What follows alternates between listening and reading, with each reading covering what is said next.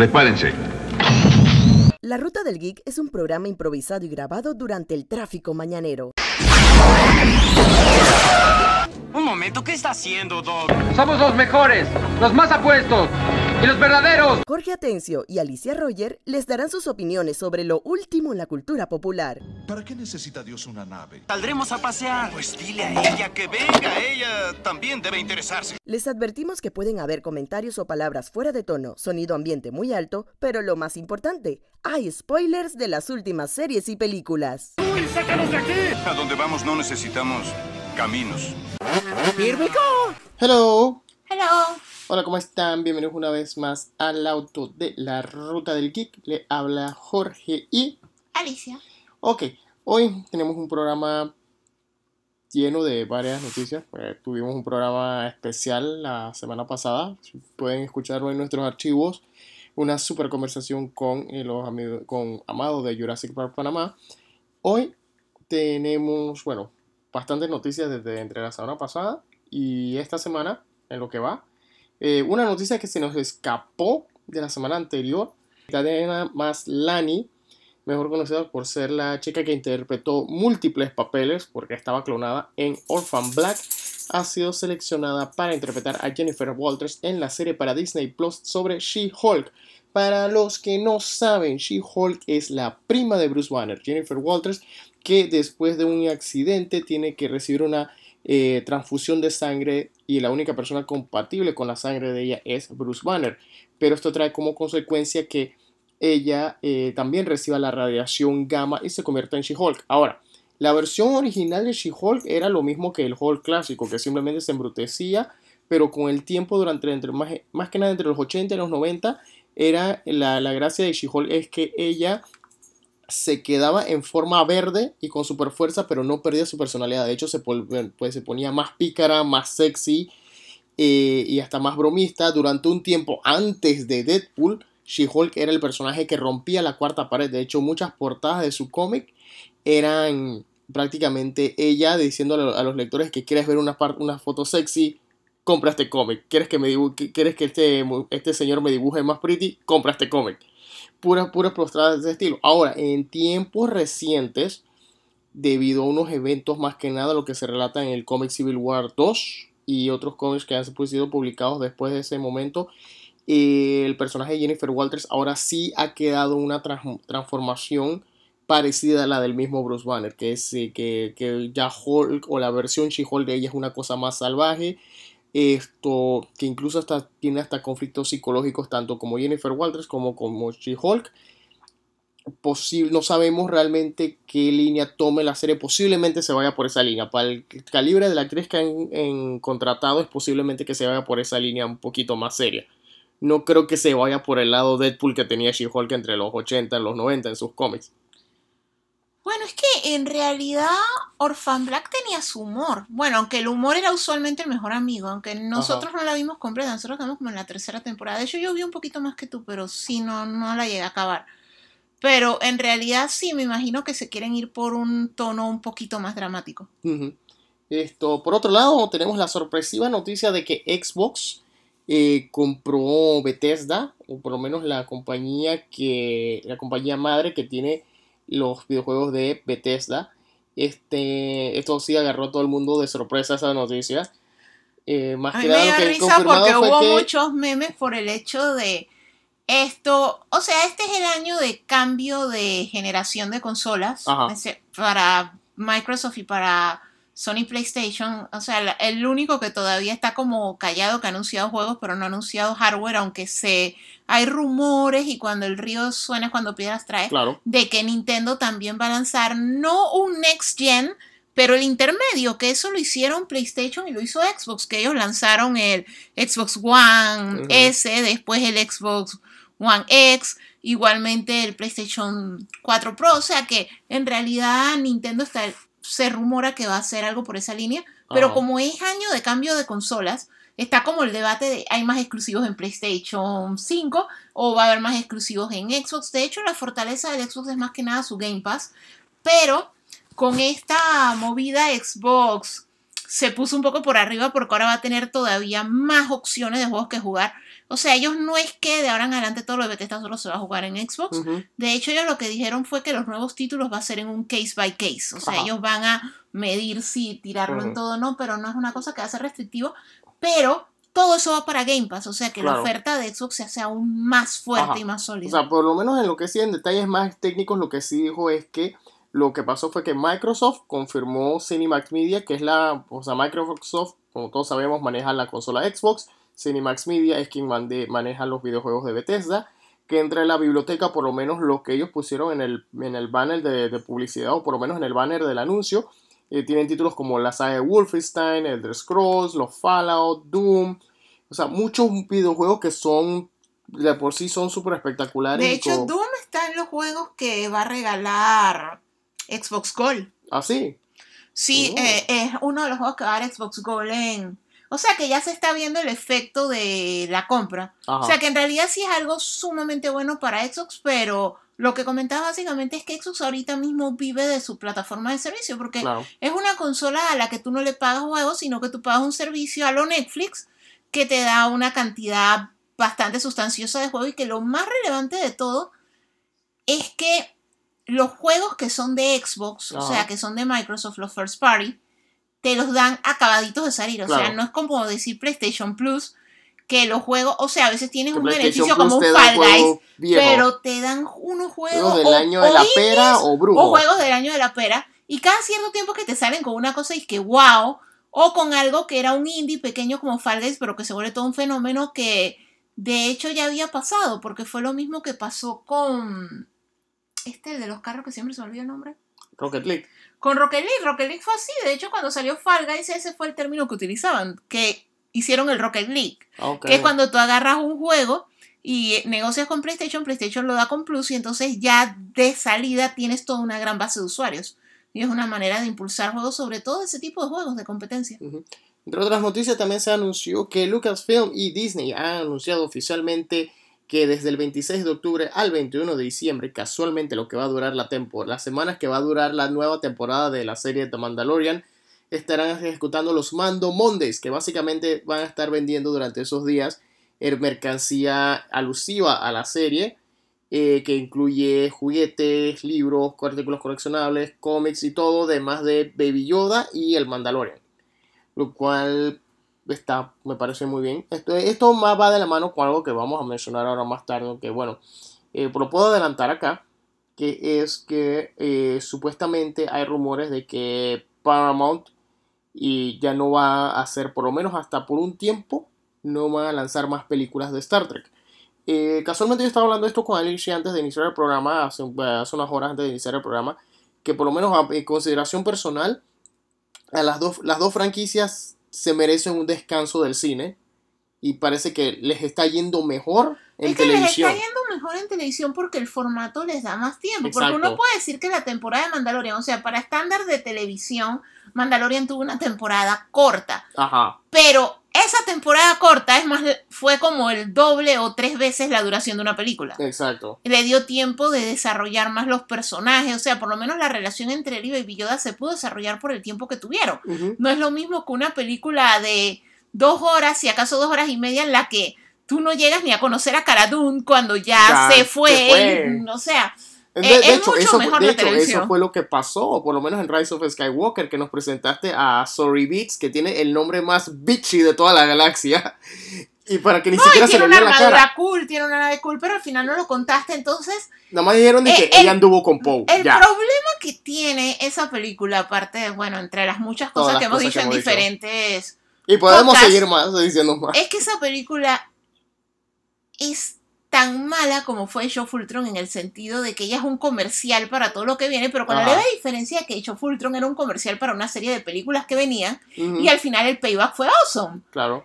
En el caso de Rise of Skywalker es el trailer de un pocotón de libros, cómics, audiolibros, o sea, otro tipo de contenido que no es ni tan masivo y en algunas ocasiones, lastimosamente, tampoco es tan emocionante. O sea, los cómics están súper brutales, pero las novelas de Star Wars son giran Ajá. Por cada buena hay como cinco que Dios mío, Exactamente. Eh, hablando de Star Wars, saludo a nuestro amigo Darwin, que nos invitó a un live el viernes pasado. Eh, fue muy divertido hablando de Star Wars, Mandalorian, Baby Yoda, eh, Darwin Della, el que fue el organizador, uno de los organizadores del evento Order 66 Fest, que, que, les quedó brutal casualmente que se organizó en, para casualmente para el estreno de Rise of Skywalker y fue un super evento. muchos niños vestidos del Mandalorian y Yoda en el concurso de disfraces. Bueno, esto, pero sí, volviendo al punto, sí es cierto, como dice Alicia, que en serie te da más oportunidad de conocer a los, a los personajes y de lo que te da una, eh, una, película de dos horas. Y lo mismo está pasando con, Star Trek, que ya por lo menos ya lo que va, en lo que va en los últimos que dos, tres años ya Star Trek ya ha estado estrenando dos, tres series y ya tiene dos anunciadas o en producción.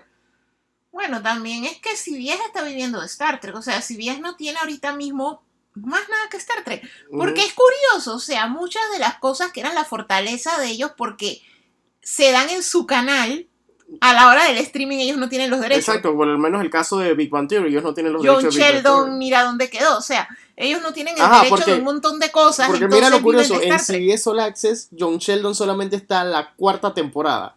Si quieres ver las otras tres, tienes que soltar el billete. Pero si tú pones HBO Max, ahí está toda la temporada sin ningún tipo de problema cuatro temporadas. Sí, es que ese es el problema que tienen. O sea, si ves ahorita mismo que por eso es que de hecho en el Honest Trailer, Screen Junkie se burlaba de eso. O sea, si ves All Access es para gente que le gusta Star Trek porque lo único que ver es Star Trek. Exacto, porque todo lo demás que tiene, el, poco contenido digital que tiene, son cosas como que, o que realmente no te llaman la atención. O sea, por lo menos encontré uno que es de, de eh, caricaturas de noticias. O sea, noticias que las de un caricatura, una caricatura que asegura las noticias. Pero fuera de eso, por lo menos ellos tienen ahora como que tienen ahora el consorcio con esto Comedy Central para tener más contenido en su en su en su plataforma. Comedy Central sí, tienes todas las temporadas de Reno 911. Cool, te las puedes tripear y todo, pero la nueva temporada de Reno 911 está en Quibi. No, en Quibi son como unos cortitos, porque tampoco es que, de hecho, en mi caso personal, que el humor de esa serie no es precisamente mi tipo de humor, o sea, la cómo lo maneja Quibi, que son cortos, para mí es perfecto. O sea, yo no me aguanto un episodio de 20 minutos de esa cosa. O sea, sencillamente horrible. Habla, entonces, hablando de Star Trek y Star Wars, casualmente salió un comercial de Uber Eats con Mark Hamill y Patrick Stewart discutiendo eh, cómo se pronuncia en, inglés perfecto la comida que van a pedir. Comercial bien chistoso y que, bueno, que ojalá los actores veteranos de las dos franquicias se encuentren en más comerciales también. O que se encontraran en, actually, una película. Ajá. Sí sería emocionante, una serie. Exacto. O sea, que, que, solamente que alguien mire para atrás en un restaurante y de pronto estén pues, Harrison Ford y... No sé, Jonathan Frakes, no sé. Esto, ok, por otro lado, hablando de Mark Hamill, mira que todo esto va de la mano. Ah, es que ellos lo otro que tienen es que ellos son los que tienen Avatar, la vender. Eso es lo otro que tiene CBS. Ajá, que exacto, CBS All Access es que ahora mismo está, tiene todo Avatar. Y Avatar ha retomado fuerza por eso de que están los servicios de streaming. Así como pasó acá que mucha gente la empezó a ver cuando la pusieron en Netflix. Ajá. Mucha gente en Estados Unidos la ha empezado a ver por CBS. Esto, a ver, mira, esto es lo curioso. Hablando de Mark Hamill, Mark Hamill publica que está, el, el man está contento por que la serie en la que él colaboró, que fue el Cristal Negro, que es la precuela a la película de Jim Henson del mismo nombre, Dark Crystal, sobre este planeta donde existen estas razas eh, combatiendo entre ellos. La, la, serie se ganó un Emmy a Mejor Programa Infantil. Y por lo que me han dicho, o sea, Dark Crystal, he tratado de verla, no es simplemente como que, pero en lo personal, no es para mí. O sea, traté de verla, he tratado de ver la película. La película sí me la digerí, pero la serie sí me costó un poquito verla. Simplemente creo que no, no, no le voy a meter mente a por qué no me gusta. O, por, o porque la, real, realmente la serie no le vi nada malo, simplemente no me apeló. La cosa es que curiosamente, el mismo día que Mark Hamill anuncia o que está contento porque la serie se llevó el Emmy, al día siguiente la serie fue cancelada por Netflix. Oh, no. Exacto. Esto, pero es una cosa que la razón por la que la cancelación, por lo que dicen, es la misma cosa que yo he dicho de las series producidas por Jim Henson. Que son muy costosas. O sea, Jim Henson sigue produciendo los mopeds. Esto. Las, las últimas series de los mopeds siempre le duran como dos o una temporada. Y tenía una temporada corta. Es que la última es sin gracia. La, la, actual, si pasa una temporada, para mí es too much, porque honestamente está. O sea, la anterior, la de hace como unos cuatro años, algo que se llamaba The Muppets. The Muppets, que era la de ABC. Esa sí era. Que era como una parodia de The Office, ajá. Ajá, que era como una parodia de The Office, pero que era que ellos tenían su show, pero lo que tú estabas viendo era el detrás de cámara. Y que era, que no, que sí, el segmento de Piggy, que cómo organizar el invitado especial, que siempre iba este Josh Groban, una cosa así que se llama. El que siempre iba, que es. Que él fue exnovio de Piggy y una cosa así. Ajá. Ok. La, esa serie era bastante chistosa, pero esto ahora de que ellos quieren emular eso de, los streaming, que eh, es como si todos ellos fueran youtubers y todo eso. Solamente la parte esa de que Animal tiene como un programa de concursos que es un desmadre, solo esa parte da ganas de suicidarse. O sea, completamente horrible. Que los, los segmentos son muy largos. Y horribles, o, sea, no dan risa, dan lástima, o sea, nombre. Y entonces, y como te digo, o sea, la otra cosa es que el, estilo de cosas que hace Jim Henson Productions son, son muy costosas. O sea, si quieren hacer todavía televisión con... Que no está mal, lo puedes hacer, pero siento que... Siento para que, que, son muy ambiciosos para las cosas que están haciendo y por eso siempre las series se les cancela inmediatamente. Por lo menos en el caso de los Muppets, siempre tienes que limitar una celebridad porque es el tipo de choque y humor que siempre han manejado. Y yo no sé ahora mismo cuál es el deal que ellos tienen con la compañía que produce Plaza Sésamo, porque sabemos que las marionetas son de Jim Henson. Pero Plaza Sésamo es su propia productora, de Children Television Workshop, siempre ha sido así. Así que yo no sé exactamente cuál es el deal que ellos tienen, porque Plaza Sésamo es eterno, y los Muppets que fueron primero pero es que no, pero es que los formatos son completamente diferentes porque hay que recordar que Plaza Sésamo era algo de PBS y era algo, y Plaza Sésamo siempre ha sido algo educativo. O sea, tiene sus cosas de humor como cuando ellos comenzaron a hacer sátiras de Game of Thrones o de. Star Trek o de cosas y que con Cookie Monster y eso. O sea, tiene un componente divertido, pero al final de cuentas siempre ha sido educativo. O sea, es completamente otra cosa. Por eso es que ha durado la cantidad de años que ha durado. Mientras que los Muppets es entretenimiento, pero como tú entretienes a la generación actual no es como nos entretenían a nosotros. Y de hecho, mi versión favorita de los Muppets sigue siendo la versión animada Muppet Babies. Sí, no sé, tenía un cierto apil con todo eso de que eran y que eran la, la imaginación de ellos. Sí, es que súper chistoso y súper diferente porque tenían todas estas aventuras por su imaginación. Y, ya de ahí la segunda que más me gustó fue esta, la del 2015 por ahí. Y después de esa sí ya viene la primera película de cuando hicieron las dos que son con Jim Parsons. Eh, no, es una sola con es Jim una Parsons, con Jim Parsons. Se llama así mismo, The Muppets. Ajá, The Muppets. Esa película fue bastante entretenida y apeló con todo. Y que era para esta época. O sea, el Manamá estuvo de moda como por seis meses. Ah, o sea, trajo la franquicia de vuelta. O sea, esa película hizo que hizo que nos diéramos cuenta que todavía hay un mercado para los Muppets. Sí lo sabes manejar. Sí lo sabes manejar, pero cuando lo trata de, yo creo que yo creo que a diferencia de Star Wars y de Star Trek, creo que los Muppets se le va mejor en cine. Sí, eso mismo yo te iba a decir, que yo siento que los Muppets les va mejor en cine, aunque ellos empezaron en televisión, a ellos les va mejor en cine. Exacto, ellos les va mejor Porque ellos, para el público actual, ellos son excelentes en dosis pequeñas. Sí, exactamente. Empalagan. Eh, fuera de entonces, hablando de series, eh, salió el primer tráiler de la serie de Hulu, de Marvel, Hellstrom. Eh, está bien, bien brutal, bien oscura la serie. para los que no saben, bueno, la versión del cómic es que Demion Hellstrom es el hijo del, del, diablo. Bueno, uno de los tantos diablos que hay en Marvel, porque está Mephisto, está este este, aparte de Mephisto, hay. Bueno, está el mismo Satanás que, que sale en Marvel. Y entonces Hellstrom es el hijo de Satanás. Pero en los trailers, la premisa de la serie es que supuestamente tanto Damien Hellstrom como la hermana son los hijos de un asesino en serie. Pero que poco a poco eh, van descubriendo cosas mucho más misteriosas. No sabemos si es que en el primer título, el primer episodio saldrá ese twist que son los hijos del diablo. O si esto es algo que revelarán para el final de temporada o otras temporadas.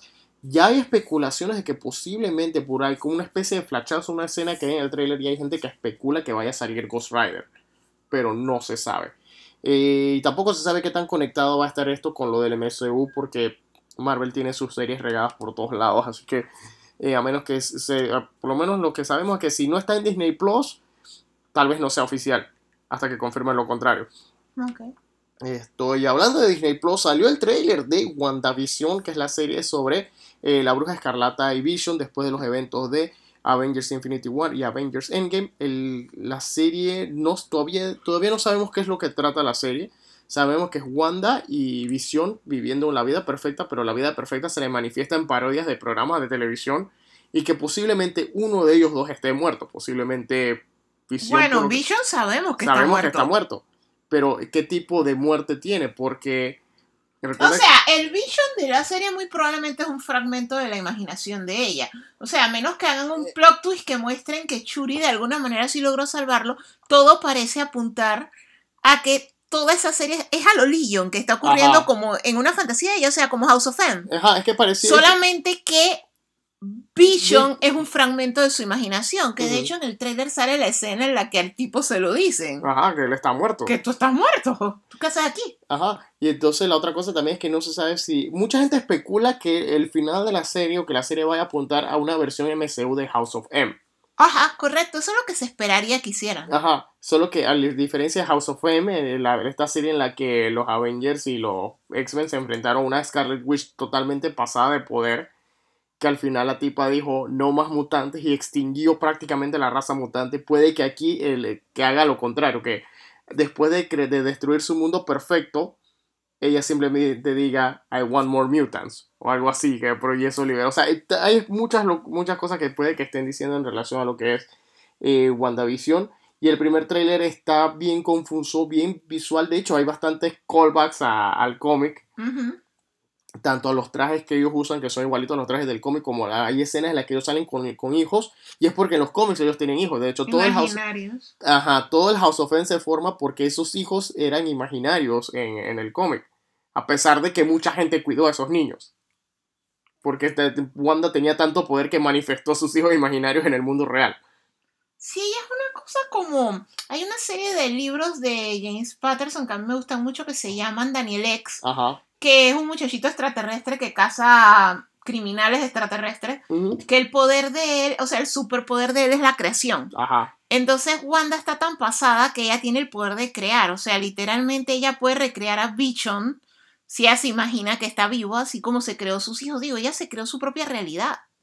Más de una vez. Más de una vez. Esto, hablando de cosas, bueno, se anunció que la serie Supergirl va a llegar a su final en la temporada 6. Esta fue una, este, este, fue un anuncio bien sorpresivo, en especial por todas las cosas que han estado pasando alrededor de las series de CW de, de DC Comics, mejores conocidas como el Arrowverse. Esto, en este caso, recuerden que Arrow llegó a su temporada final. Eh, tuvimos todo este problema con Ruby Rose en Batwoman, que tuvieron que cambiar a la actriz porque ella se, se, retiró del papel. Y que también esta misma semana salió la primera foto de la nueva actriz como Batwoman. Por ahí mismo, eh, The Flash tuvo su problema con el actor Harley Sawyer, que también están viendo las formas creativas de cambiarlo sin cambiarlo, pero el mismo actor está despedido. Así que ahora nos cae esta noticia de que la serie Supergirl va a llegar a su capítulo final. No dieron una declaración oficial, lo que sí se ha visto es que la misma actriz que interpreta a Superchica slash Cara Sorel es ella es eh, está embarazada. No, ella ya tuvo su bebé. De hecho, ellos lo, lo publicaron y todo. Esto, el esposo de ella, que ya lo conoció grabando la serie. Ajá, este Chris Wood.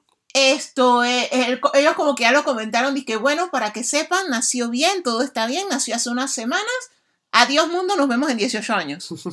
O sea, como que quieren ellos quieren dedicarse lo más posible a la vida familiar, a criar a su bebé, entonces no sabemos qué tanto vayan a actuar de ahora en adelante. Lo que, entonces, mira, lo curioso es que en el caso de Supergirl, la, la temporada cuando retome producción después de, porque de la temporada 5 le pasó lo mismo que la temporada de la, que la, temporada actual de, de, de, Flash que el final de temporada no pudieron grabar cosas del final de temporada entonces quedó como el final de temporada lo que va a ser el final de temporada quedó siendo el inicio de la próxima temporada en el caso de Supergirl cuando retomen la temporada después de las, las regulaciones por el COVID-19 cuando retomen la temporada, todos van a estar grabando los episodios menos Melissa Benoist. Ok. Debido a los cuidados que ella tiene que tener post, postparto. Así que eh, ella después como ella creo no, y también es que teniendo un bebé recién nacido, ella tampoco quiere arriesgarse a llevar COVID a la casa, me imagino, porque igual, o sea, es una amenaza tan fantasma que tú no sabes si sin querer la fuiste a buscar. Exacto.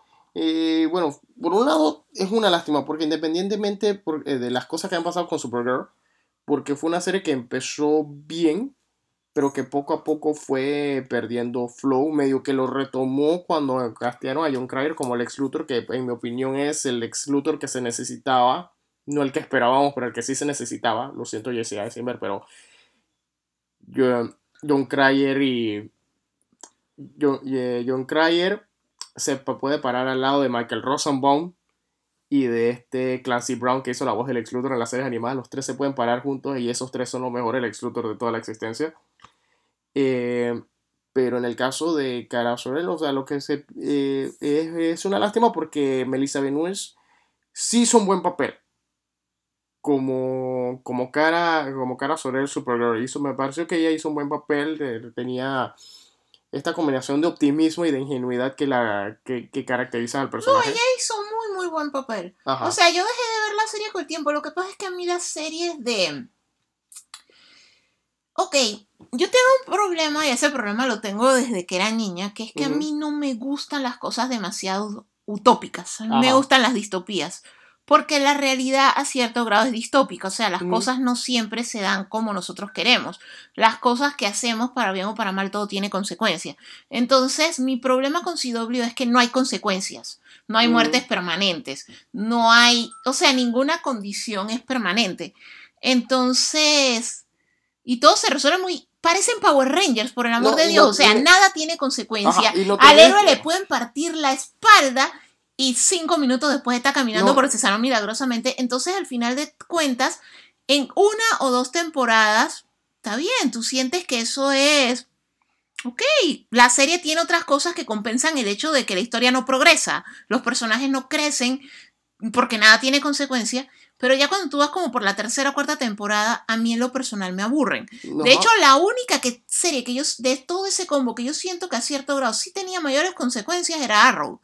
Pero Dios mío, en Flash, excepto por la muerte del primer Firestorm, y que de hecho hasta eso lo trataron de reconear.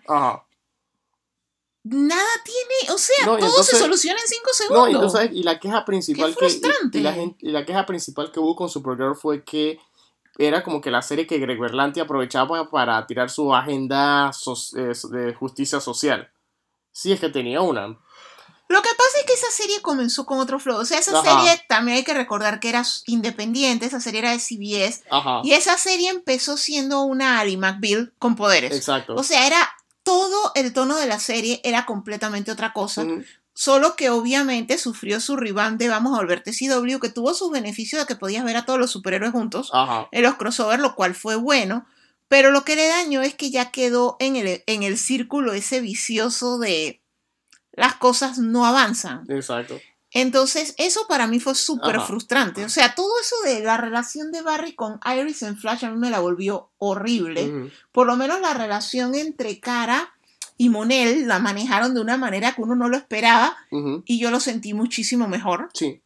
Esto, y Arrow, con todo y que tuvo su caída después de la tercera temporada, con todo y todo, en muchos aspectos fue superior en el hecho de que Chuso, las cosas tenían efectos. Exacto. o sea, pues, Oliver le pasó de todo. Es que también tienes que tomar en cuenta que en el caso Arrow era una serie un poco más oscura. Con todo y que Oliver Queen, el mismo personaje, en sus inicios en los cómics no era tan oscuro, pero eventualmente sí, sí es un personaje bien oscuro. O sea, él, él, en los cómics tiene una transformación de personalidad como la de Daredevil. Empiezas como un superhéroe toche, historia con flechas, con guantes de boxeo y te vuelves un.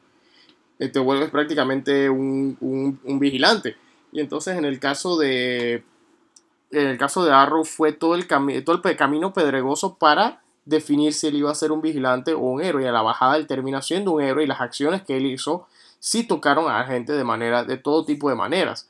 En el caso de, en, el caso de, Flash, bueno, como ya has mencionado, o sea, está dando vueltas en el mismo círculo. Legends of Tomorrow simplemente es una serie que simplemente no le importa, simplemente ellos están por la... Es que eso es lo que hace divertir con todo y todo. Es otra serie en la que hubo pérdidas significativas, hubo sacrificio, hubo crecimiento, o sea, las cosas no estaban constantes en un círculo vicioso. A los héroes no todo les salía bien siempre. Ese es mi problema con Flash. O sea, en, ojalá el mundo fuera así, pero no lo es. O sea, todo le sale a la medida de como lo quiere siempre. Entonces llega un punto que yo dije, pero ¿para qué? ¿Qué me importa todo este arco si al final se va a hacer amigo de el villano que estaba confundido, que en realidad es bueno, todo se va a resolver, no le va a pasar nada, eh, eh, se va a casar con la hermana porque es un Lannister cualquiera. No, entonces no solo eso, por lo menos la última temporada que sí fue una mejora, la temporada anterior a la pandemia, sí fue una mejora eh, porque sí había acciones que sí tenían consecuencias, eh, pero el problema es que tienes este detalle de que es que la temporada, la trama principal es que viene la hija de Barry de Iris del futuro y se queda con ellos, porque ella quería evitar algo, pero entonces ellos se quedan, eh, ellos, voy a spoilear aquí, o sea, la, la, la hija le pasa algo y entonces, digamos que se vuelve incierta la existencia de la hija. Y es el final de temporada, es una lloradera, pero yo no siento la lloradera porque yo me quedo es que, man, es su hija del futuro, o sea, todavía ustedes la ah, pueden procrear. ah, yo no lloraría anyway, yo quería que mataran a Iris, pero como no mataron a la infeliz esa que me dañaba la serie, y no es que me la dañaba por ser una actriz de color, mira que yo nunca he tenido problemas con eso. O sea, me lo dañaba porque no tiene trama, no tiene personalidad y todo eso de que los pusieron, de que los criaron juntos, se me hace bizarro. Y de hecho da risa en la boda que cuando llega el papá de crianza de Flash, slash papá de Iris, fue esto, tú eres del lado de la novia o del novio, yo soy el papá de los dos. O sea, what the hell, man. O sea, eso va en contra de todo el sistema de ser foster house, de adoptar niños y todo eso. O sea, me molestó tan grandemente que yo era feliz la temporada que toda la trama era de si Zoom la mataba o no. Cuando Zoom no la mató, yo dije, Soulon porquería de serie. Hasta ahí llegué. O sea, eso fue el personaje que debió morir que se salva más detestable en mi lista, solo superado por April en Charnado. Ok. Hashtag April Dice. Hashtag April Dice. ¿Ya para qué vas a hashtag si ya, ya terminó Charnado? Esto. En mi mente, April Dice y el man queda con la otra. Con Nova. Con Nova, que era mil veces más cool que April. Sí. Esto, para los que no saben, estamos hablando de Charnedo. sí, es personal. Sci-Fi Channel no se atrevió a matar a April sencillamente porque, la... actriz era taquillera. No, ¿qué taquillera qué? La actriz era la que estaba poniendo la plata, la actriz era la productora de la, de la cosa. Yo, nunca había visto esa película, pero tiburones. So, eh, volviendo a al rundown aquí, eh, se, se indicó, se declaró que Marvel una vez más, Marvel Studios retrasó los estrenos de Black Widow y Eternals y Shang-Chi. Ahora, el calendario les quedó un poco raro porque ahora esto quedaría así. Eh, Black Widow se estrena el 7 de mayo del 2021. Eternals se estrenaría el 5 de noviembre del 2021 y la película que debía venir después de ellos, después de esas dos, de hecho, va a quedar estrenada en medio. Chang-Chi y la leyenda de los 10 anillos va a quedar el 9 de julio del 2021. Todo esto se retrasó para el 2021 debido a la, incertidumbre que hay con la apertura del cine tras la consecuencia de la pandemia del COVID-19. So, eh, lo único malo y lo que la gente ya, los que han seguido Marvel Studios están preocupados es debido a que sí, sabemos que cada película tiene parte de su propia continuidad, pero los estrenos, las historias siempre la veíamos en desorden porque era parte del plan verla así, ¿verdad? Es que las películas eran parte de un rompecabezas mayor, o sea, ninguna historia era individual porque cada historia, o sea, no era solo la escena postcrédito, sino que cosas que tú estabas descubriendo, como todo, por lo menos Ant-Man con todo lo del reino cuántico. El reino cuántico era, te estoy metiendo la manera de cómo va a pasar, qué, qué va a ser el arma secreta que los va a ayudar a ellos a reponer las cosas. O sea, cada película iba aportando algo. Entonces, había que verlas en un determinado orden específico. Entonces el hecho de que la que iba a ser la primera ahora no va a ser la primera, sino que nosotros vamos a ver primero WandaVision en Disney Plus antes de ver Black Widow. Ajá, porque esa es la otra cosa, que incluso hasta los estrenos en Disney Plus eh, pueden estar afectando eh, eh, la, narrativa de lo que es las películas, porque de hecho también los estrenos en Disney Plus tenían un orden por una razón. Se supone que nosotros a finales de agosto íbamos a ver Falcon y Winter Soldier y no se ha podido terminar de filmar porque si no me equivoco ellos estaban filmando escenas en Europa. Y entonces ahora vamos a ver primero en teoría vamos a ver primero WandaVision, pero todo lo curioso es que todavía no han dado la fecha de WandaVision. Loki, la serie de Loki es otra que también ha quedado en stand-by también, no sabemos, esa ni siquiera han dicho si está grabándose o no, pero entonces como estábamos diciendo, había una razón narrativa por la cual nosotros veíamos eh, Captain Marvel y Ant-Man antes de ver Avengers Endgame porque habían cosas que tenían que contarnos esas películas para justificar las acciones que veríamos en Avengers Endgame. Y de lo mismo, es lo, eh, y eso mismo es lo que va a pasar de ahora en adelante. O sea, tenía eh, las series y los, tanto los estrenos de cine como los paralelos que iban a hacer con Disney Plus estaban llevando una narrativa en su propia cronología de eventos a revelar. Y ahora esto, esto retrasa totalmente todo. Y como te digo, la película que tenía que ser la, última de esas tres que mencionamos, y ahora es la película que quedó en medio, que es la de Shang-Chi. Y hay que ver qué tanto aporta Shang-Chi, además de decirnos que el mandarín no, nunca fue el que vimos en Iron Man 3. Correcto. Aunque dicen que en Shang-Chi va a salir Fin Fan Fum, el dragón gigante que pelea contra Iron Man. Oh. Sí, Iron Man entre sus villanos es un dragón gigante. Por eso es que los villanos de la película son los que vimos en las películas. Que las películas estaban tratando de ser grandes. Tratando. Tratando hasta que decidieron, vamos a juntarlos todos. A ver, entonces, y hablando de Quasi Marvel, James Gunn confirmó que, eh, aparte del estreno de Suicide, de The Suicide Squad, viene una serie para HBO Max sobre el personaje que estará interpretando el luchador slash actor John Cena. John Cena en la película de la, Suicide Squad, eh, la cual se llamaría, y, demostrando una vez más que la combinación de DC con HBO es peligrosa, la serie se va a titular Fuck, It's Peacemaker. Uh. Ajá, sí, de hecho, Fuck, It's Peacemaker. Eh, Peacemaker, por lo que ha descrito el mismo John Cena, es un superhéroe al estilo Capitán América en su mente que quiere luchar por la libertad sin importar a cuánta gente mate en el proceso de que todos seamos libres. Entonces, eh, la serie constaría de 8 episodios que mostraría los orígenes del personaje. Lo que no me cuadra es la cronología en la serie. Si la serie estaría estrenando antes o después de la película. Yo pensaba que después, pero honestamente no sé. Sí, porque supuestamente la serie va a contar el origen de Peacemaker. Así, o sea que en teoría la serie termina. Pero lo ideal no sería para que pegue, que salga la película y entonces después tú buscas la serie. Bueno, que le están apostando al poder de John Cena. Exacto. Porque el campeón está aquí y tú no lo puedes ver. Entonces, eh, fuera de eso, ah, por acá, esto, Daniel Radcliffe, Harry Potter, eh, ah, dijo, eh, bueno, hay rumores, bueno, no son rumores, esto lo dijo realmente, que él estaría dispuesto a participar en cualquier otro proyecto de relacionado con Harry Potter siempre y cuando J.K. Rowling no esté involucrada en el proyecto. Una vez más, todo esto surge debido a la controversial cuenta de Twitter, por falta de un mejor término, de J.K. Rowling, en especial de los comentarios que dijo ante la comunidad trans, eh, en especial cuando está escribiendo un libro sobre un protagonista trans. Esto. Es que lo hizo por eso. Lo hizo por eso. O sea, lo que pasa es que está escribiendo un libro en el cual tiene un personaje trans. Y ella quiso expresar lo que ella sentía con respecto. Ella tiene hasta una fundación. Y entonces ella emitió su opinión. Su opinión no fue precisamente popular y fue considerada ofensiva.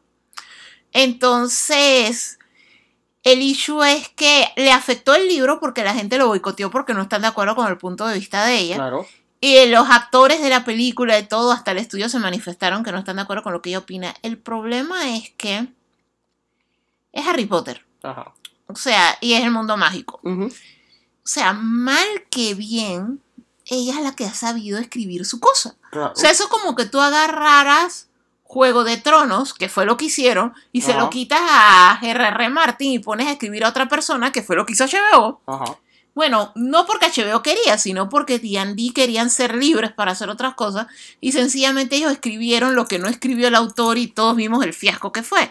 Eso mismo es lo que le puede pasar a Harry Potter si ellos comienzan a tirar más material desvinculándose de la autora.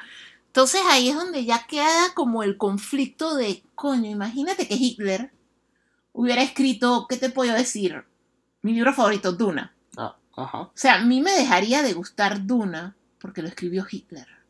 O sea, es algo que te pone a pensar. O sea, tú puedes agarrar algo que tú amas, o sea, Star Wars, y que en vez de Lucas lo haya escrito Chuso, qué sé yo, alguien terrible, pues, de los últimos años. Y entonces te pone a pensar, la, o sea, la obra puede trascender el actor o sencillamente el actor se llevó su obra. O sea, imagínate que Star Wars lo hubiera escrito Charles Manson. O sea, sencillamente ya lo descartamos del mapa porque lo escribió Charles Manson. Por lo menos eso va de la mano con una nota que acabo de agregar que se me había olvidado poner en el rundown. Es que eh, se ha, anunciado, hay rumores que supuestamente van a haber refilmaciones de la película de Justice, de la Liga de la Justicia para el controversial Snyder Cut y que supuestamente se había contactado con esto Henry Cavill, Ben Affleck, Al Gadot y posiblemente Ray Fisher, que también es otra, otro que ha dado mucha controversia en los últimos meses referente al Snyder Cut. Eh, Henry Cavill ya dijo que por su agenda él no está, él dice que no ha escuchado nada sobre refirmaciones, lo cual puede darle más de qué hablar a Ray Fisher con toda su tira y jala con Warner. Pero más que nada lo que se está diciendo y mucha gente lo ha estado diciendo es que por lo menos en el caso de eh, Jeff Jones, que fue el consultor creativo de DC Comics para la filmación, dicen que él fue uno, por lo menos en el caso de Ray Fisher, que fue una de las personas que se comportó de manera inapropiada durante la filmación y que de hecho hay mucha gente que mucha gente en distintos rubros en lo que ha estado Jeff Jones, televisión, cine, cómics, que dicen que él es imposible de trabajar. Esto, nosotros vimos a Jeff Jones, Alicia y yo vimos a Jeff Jones en un Comic Con, eh, una presentación de lo que, la presentación de lo que era Doomsday Clock, no, o sea, la impresión que nos da como público, si, no, no, no, se veía como alguien muy sencillo y sobre todo tímido, que yo se lo decía a Jorge, porque cuando él hablaba tenía, yo también soy una persona sumamente tímida, y él tenía dos tips que yo tengo, y uno era que no miraba los ojos, o sea, él miraba hacia el piso, o sea, literalmente él le estaba, nos estaba hablando a un montón de gente, o sea que no era que él tenía que hacer contacto con ninguno de nosotros, o sea, él podía mirar un punto fijo en el fondo, pero miraba hacia el piso y se frotaba las piernas. O sea que se notaba que tenía, que estaba temeroso. Ahora hay que ver si en una condición que es un ambiente en el que él es el que está en control y en un ambiente en el que tiene cierta familiaridad, porque digo, ya para cuando llegaron a Justice League, ya él había filmado una película antes con ellos, con todo ese mismo elenco. O sea que él ya tenía cierta familiaridad. O sea que la imagen que él da en primera impresión es que él es alguien que no tiene la capacidad de ser como lo describen. Exacto. Porque como les decimos, es sumamente tímido. Pero ya en un estatus de confianza, Tal vez quien quita como sea, exacto. Tal vez se haya descontrolado. Entonces dicen que mucha, mucha gente, como te digo, pues según reportes y rumores, mucha gente dentro de los diferentes rubros de cómics, cine y televisión dicen que hasta gente que ha trabajado con él en la serie de Stargirl dicen que el tipo es se sale con unas vainas, que es imposible trabajar. Yo honestamente yo soy más partidario de como lo que estaba tratando de decir Alicia hace un rato, de respetar a la gente por su trabajo, no por el tipo de persona que terminan siendo en público, como el caso de J.K. Rowling. O sea, el caso de J.K. Rowling se la metió por falta de mejor término. Es que lo que pasa, no, es que lo que pasa es que en el grado, pero lo, no, lo que pasa también es que Chuso, es que es súper complicado, porque lo que pasa es que hay cosas que son opinión, pero también hay cosas que ya son o sea, es que hay cosas que caen en opinión y hay cosas que caes en racismo o que eres hiriente. Entonces, hay como que muchas variables. Entonces, lo que ella dijo para la comunidad trans es algo bastante fuerte y ofensivo. Entonces, obviamente, el mundo quedó como dividido y los mismos actores y el mismo estudio, que obviamente el estudio es bailar la vara, el estudio es lo que está viendo es de qué lado está la gente y de ese lado estoy yo. Exacto. Pero en general es complicado porque ella tenía su libertad de expresión para expresar lo que sentía, pero lo que ella sentía lastimó a muchas personas. Exactamente. Y más porque ella es una figura pública, o sea que su opinión la escuchó mucha gente. Entonces es una situación sumamente complicada. Por eso yo te lo decía que a qué grado si un autor, una persona hace algo, o sea, Stephen King, que tú sabes que es otro de mis autores favoritos, por lo menos él, él es muy político. Pero él, digamos, en sus términos políticos, y eso es como Mark Hammer, que ellos son anti-Trump y anti-racismo y anti un pocotón de cosas malas que están pasando en su país. Y entonces tú simpatizas con el punto de vista de ellos. Pero ahora imagínate que ellos fueran pro si hace el muro, si separa familias, si encierra niños en jaulas, pero me gustan sus libros. O sea, sí es como un shock porque es como, coño, me gustaban sus libros. Exacto. Entonces, esa, esa es la parte. O sea, es complicado y ahorita mismo está como que en la mente de cada quien. O sea, a mí, por ahora, todavía me gusta Harry Potter. Y me gusta lo que existe hasta la fecha de Harry Potter. O sea, lo nuevo, yo no lo voy a evaluar en. No lo evaluaría solo en base a que J.K. Rowling es una persona compleja y que no compagino con todo lo que dice. Y que yo, en cierta forma, siento que para muchas cosas las opiniones de ella a veces son lo que el público quiere escuchar. Porque honestamente sus libros tienen problemas. O sea, yo amo Harry Potter. Pero para hacer un libro que por un lado se la pasa diciendo inclusión, quiere a Ron porque es pobre, pero odia a los Slytherins, o sea, el libro tiene problemas. Y es algo que me decía un amigo muy querido, Arki, de Hablemos en VIX, que él me decía, no le metas mente. O sea, para que a ti te guste Harry Potter, tú no le puedes meter mente. Es un libro para niños y no lo analices, porque apenas tú lo analizas está todo roto. O sea, Harry Potter es un desmadre que nos gusta a mucha gente, pero eh, no deja de ser un desmadre, porque Harry Potter envía mensajes divididos, sé inclusivo, esto quiera a los centauros, no trates mal a los elfos domésticos, pero me burló de la China, y es estereotípicamente China, y la China es la traidora, la China fue la traidora. O sea, y cuando no, las dos indostanas son deplorables, ah, son antipatiquísimas. Entonces, cuando tú vas a ver, es que coño, el libro es freaking racista. Sí. Y entonces, después, obviamente, J.K. Rowling se dio cuenta que, chuzo, los niños que leían mis libros ahora que crecieron, no tienen la misma mentalidad que, con la que yo crecí y se van a dar cuenta de que mi cosa era ofensivo. Ah, no, pero es que Hermione era negra. ¿Dónde coño Hermione es negra? Si en las portadas y los artes de los libros que tú aprobaste, no lo es. Que cuando, o sea, cuando llegó la niña a la actuación de Emma Watson, tú dijiste que ella era Hermione en la vida real. Ajá. O sea, Emma Watson es negra ¿dónde? O sea, búscame dónde es negra esa pelada. O sea, al final de cuentas, ella lo que está haciendo es adaptarse, o sea, lo está haciendo por taquilla, lo está haciendo por montarse en el trencito y por... Yo también era inclusiva. Mis libros son de los 90 y eran inclusivos, tus libros no eran inclusivos, mamita. Tus libros, lo único inclusivo era Ah, si el personaje es bueno y es uno de mis favoritos y está basado en mí o está basado en mi crush, entonces tú no puedes ser racista con ese personaje, pero todo lo demás el libro es un, un desmadre. Pero uno no le mete mente y uno busca los valores positivos, que sí los tiene, valores de amistad, la batalla del bien contra el mal, pero al final de cuentas sí tenía problemas. Y inclusive en sus adaptaciones se llevaban los problemas, o sea, porque Chochan la llevaron al cine de una manera deplorable, por el amor de Dios. Y entonces algo similar que eh, se está pasando también con el caso de Jeff Jones, ya que han salido todas estas declaraciones de que el tipo es un desmadre, ya es como que ya está la gente como que mirándole el, trabajo Yo lo único que siempre le he visto es que él escribe muy bien. Ajá, él escribe, es pero él, en él en cine se vuelve un desmadre y es algo viejo porque honestamente él participó en Linterna Verde. Linterna Verde fue un desastre. estuvo detrás de Linterna Verde y, la película y, ajá, y prácticamente todo lo que sale en Linterna Verde está basado en cosas que él escribió. Y él, y él, él era como que el productor principal y él dejó que esa película se fuese al traste. Porque él trató de sacar, o sea, el que mucho abarca poco aprieta. O sea, al final de cuentas, él es muy bueno en cómics, pero no es bueno en cine. O sea, al final de cuentas, no es que era el artista en todo. O por lo menos no es bueno en narrativas de, de, corto, de corta duración. Porque por lo menos. No, yo siento que él tiene problemas problema con el medio, o sea, él es muy bueno en su medio, que es el cómic. Pero es lo mismo que pasa, inclusive la notoria J.K. Rowling. Ella no adaptó sus libros para cine. Exacto. Ella se apoyó de este Close. Ajá, Daniel Close. O sea, ella se apoyó de alguien que los adaptó, de Steve Close. Ella tuvo un guionista que fue el que agarró las novelas y las adaptó.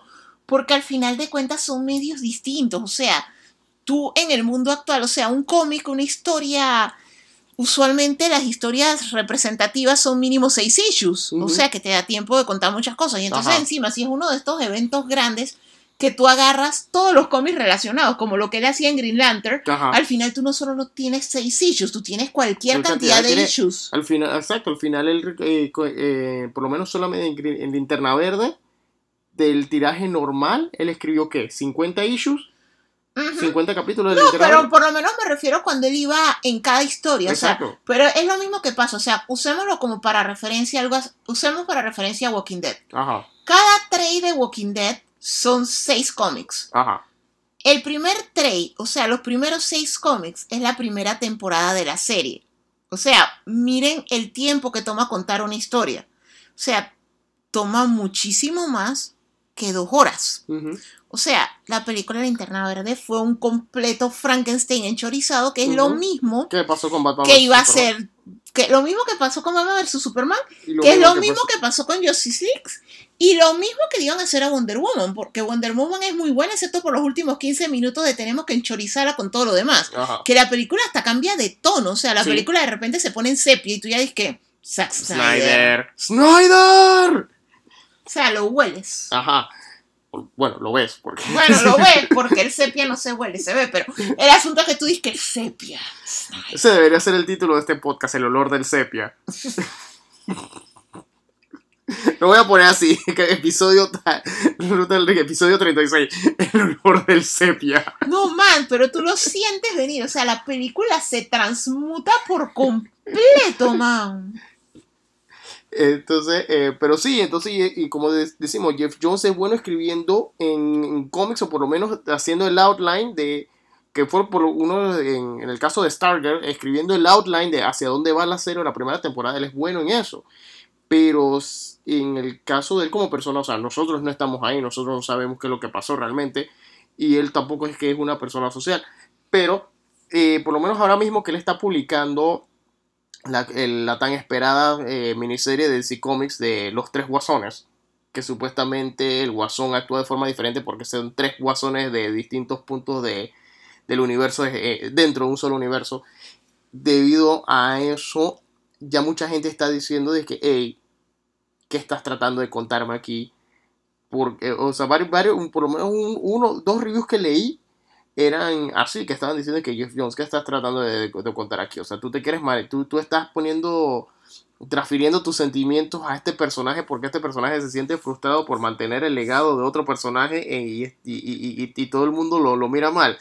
Estás transfiriendo lo que tú sientes aquí. Varias gente lo está, lo está como que comentando y no se sabe si es por las cosas que les, le ha estado pasando cuando intentó trabajar en cine en estos proyectos de la Interna Verde y hasta Batman vs. Superman y hasta la controversia Liga de la Justicia y, es un, y es un caso similar con cuando eh, pasó lo de Woody Allen en los 90, que se tuvo todo el escándalo que, se, que, andaba con la hija, con la hija adoptiva, que ya mucha gente estaba pensando es que mm. ya no puedo ver tus películas igual, o tus películas pueden ser brillantes, pero tú, tú como persona estás hasta la guacha y si te das cuenta, Woody Allen se tuvo que prácticamente ir a vivir a Europa. Todas sus películas ya no son en Nueva York actualmente. Pero es que por eso te digo, porque es que eso te causa conflicto. O sea, la muchacha era su hija, adoptiva, Y el hecho de que él anduviera, engañara a la esposa con la hija adoptiva y encima se casara con la hija adoptiva, se ve mal, que ese es todo mi argumento de Flash. O sea, el hecho de que él se casara con su hermana adoptiva, que crecieron juntos desde los como 8, 9, 10 años. O sea, no, o sea, me dañó toda la freaking serie. O sea, ellos sencillamente podían poner que él lo crió familia X. Ajá, no que lo crió el papá de la que todo el mundo sabía que iba a ser la esposa. Sí, pues. porque esa es la otra vaina. Porque si tú sabes. O sea, porque ellos sabían del cómic. O sea, es mentira decir que. Exacto, ellos sabían del cómic y ellos sabían que él quedaba con, él quedaba con Iris en el cómic. Y al mismo tiempo, la gente, si, si estás. Si tú eres el, director de casting y tú estás viendo que el guion, tanto el director y el productor están viendo que hay un Kid Iris en flashback y en ese mismo episodio hay un adult Iris que tiene más escenas y el posible interés romántico, sabes que hay algo raro ahí. Exacto. Pero bueno, vamos a ver qué, vamos a ver qué locura se va a inventar para el final de, de Flash. Cuando lo anuncien, porque todavía está tirando puñete, pero ya, ya están saliendo los memes, como se acabó Arrow y ya se va a acabar Supergirl, ya, ya, ya hicieron el meme, así como la, la foto que ponían de Walking Dead que te ponían a todo el elenco en blanco y negro los que iban eliminando y nada más quedaban a color los que sobrevivían. Ya hicieron esa foto pero con el Arrowverse. que te, se están abrazando Oliver Queen, eh, Barry Allen y, y, y, cara Supergirl. Se están abrazando y ya están eh, Green Arrow en blanco y negro y Supergirl en blanco y negro. la foto de Ya está ahí.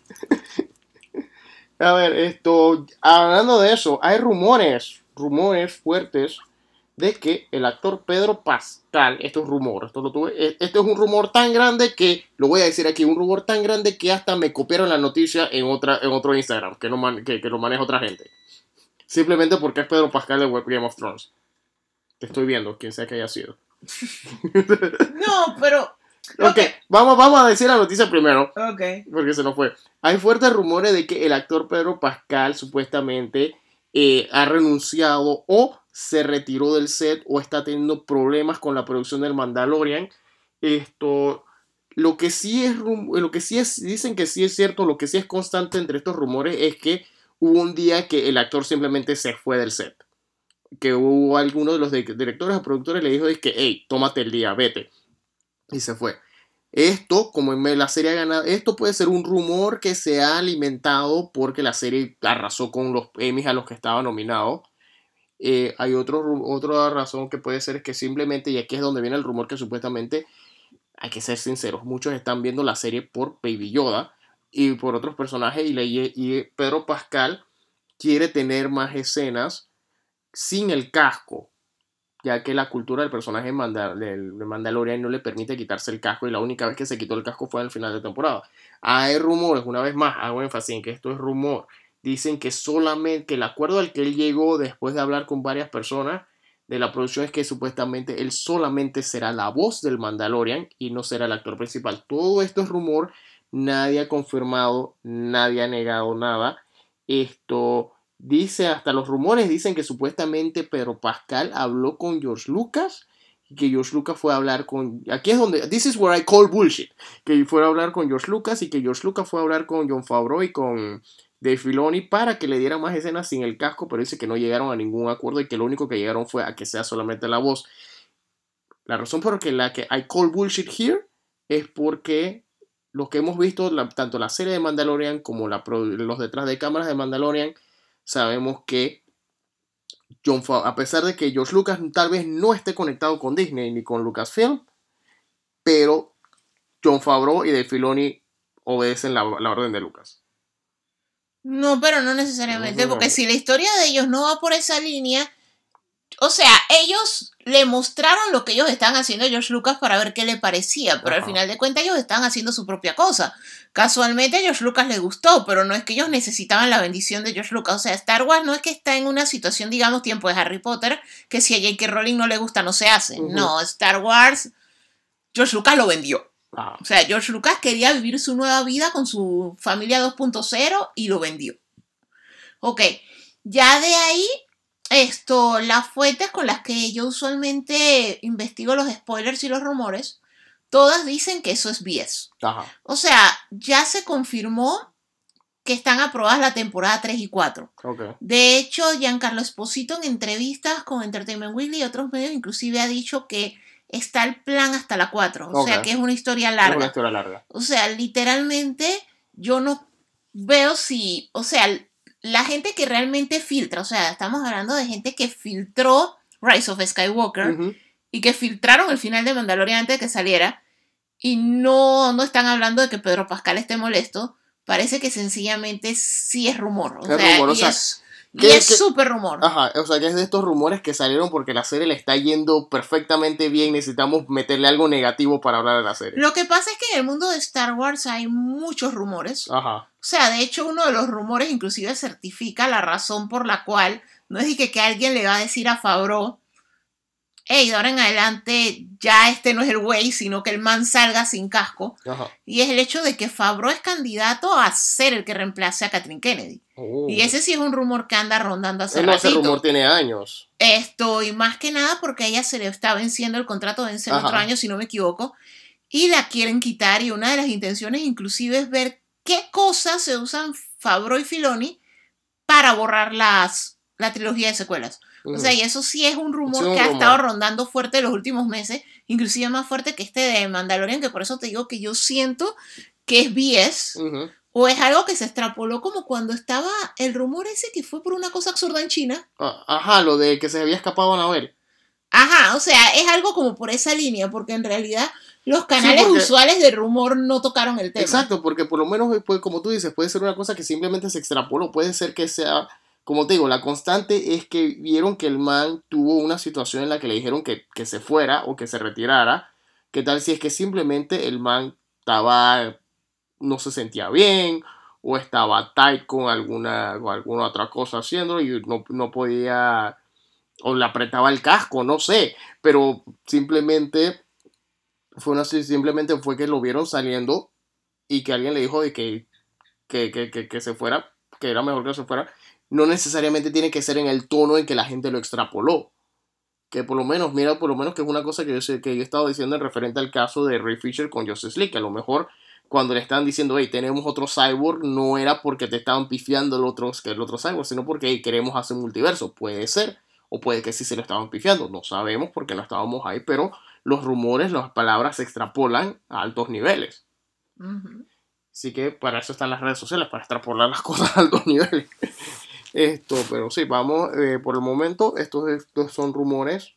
Eh, esperemos que, se, que, estos rumores sean totalmente... Falso porque en verdad la serie promete bastante. Exacto.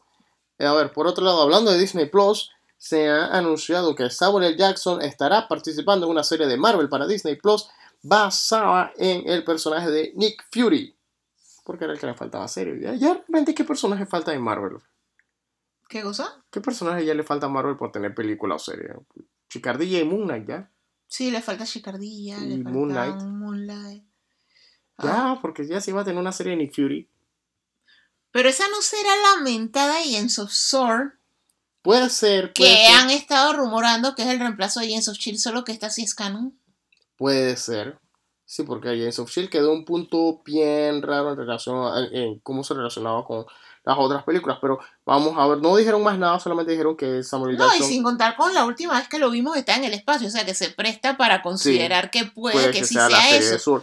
Para los que no saben, SWORD en los cómics es la organización similar a SHIELD que protege a la Tierra de amenazas del espacio. Si en los cómics, a pesar de, sabrán que a pesar de que la, la, organización no es tan efectiva, más siempre, Marvel siempre tiene amenazas extraterrestres por todos lados.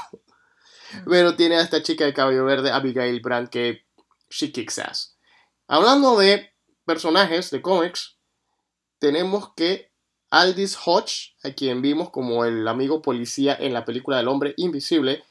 ah, que tú sabes quién fue el que comenzó el rumor. ¿Quién comenzó el rumor?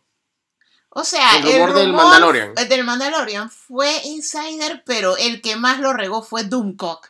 ¿Quién le cree a ese man? Ajá, ok, para los que no saben, hay un usuario, un youtuber llamado Dumco, que le gusta extrapolar rumores en YouTube tanto de Star Trek como de Star Wars. De Star Trek, de Star Wars, que sale como con una máscara y se distorsiona la voz. Ajá, o sea, es de estos manes que salen en los medios simplemente para hablar penca porque no están contentos con nada de lo que sale en, las franquicias que le gusta.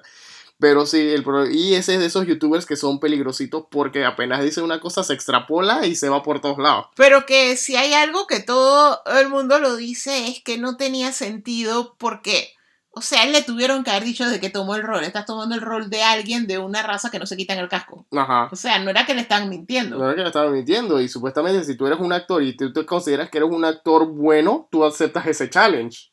Porque tú no estás por, por la cara, tú estás por la actuación. Bueno, es que si él se viera como se veía en Game of Thrones, estaría por la cara, pero a como se ve Pedro Pascal ahora, tápenlo toda la distancia. la montaña no lo dejó bien, por favor, tápenlo toda la distancia. Esa es una cara para el radio. Exacto, o sea, entre menos Pedro Pascal, mejor honestamente yo no sé qué le pasó. La montaña, pues. La montaña, la, montaña lo dejó mal. La montaña, pues. Entonces, sí, retomando, eh, Aldis Hodge, a quien vimos en El Hombre Invisible, eh, será, estará interpretando a Carter Hall o Hawkman, el hombre halcón, en la película de DC Black Adam, junto a Dwayne Johnson, que interpreta a Black Adam, y a Noah Centineo, que interpreta al miembro de la Sociedad de la Justicia, Atom Smasher. Para los que no saben, primero que todo, sí, este es un actor de color, Aldis Hodge. Yo honestamente no tengo problema con este casting, ya que el personaje de Hawkman, para los que no saben, el hombre halcón es un príncipe de, eh, un príncipe de Egipto que eh, al entrar, bueno, dependiendo de la versión, pero la parte resumida es que al entrar en contacto con, ya sea con el metal N o con la raza de los Tanagarianos, él se tiene esta maldición que tanto él y su amada consorte, su, su, amada también y eh, Chayira Hall, ellos mueren y renacen a través del tiempo. E incluso hasta a través del espacio, que por eso es que la historia, para, durante bastante tiempo, la historia de Hawkman siempre ha sido bien confusa. De hecho, en los 90 había una regla en las oficinas de DC Comics que nadie podía escribir Hawkman porque eso era un enredo. Hasta que casualmente llegó Jeff Jones y aclaró las cosas, que, que él es, el tipo renace. Eh, a veces han renacido en Tanagar, y por eso es que está la versión de los super amigos que son el hombre, la chica, el conde del espacio, y o a veces simplemente son humanos que encontraron en su, el conocimiento de la raza de los tanagarianos y el metal N y tienen estas alas y los que les permiten volar y los mazos de energía. Esto, mira qué casualidad Jeff Jones.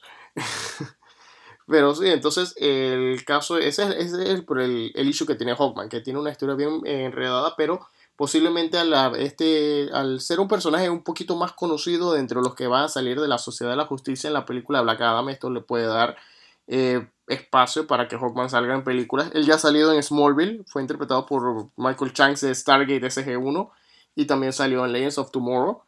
Y la verdad, eh, ya Hawkman tiene buen. Ya ha salido un buen par de veces, así que ya es medio reconocidito.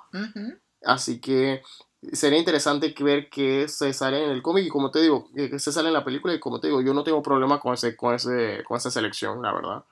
Y más que nada por lo que es la raza del personaje.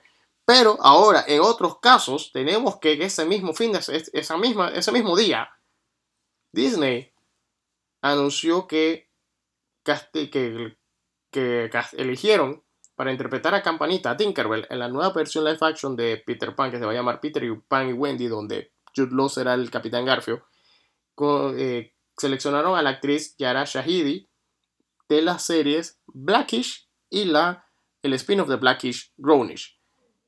El internet medio que explotó y a la vez no, o sea, quedó medio medio.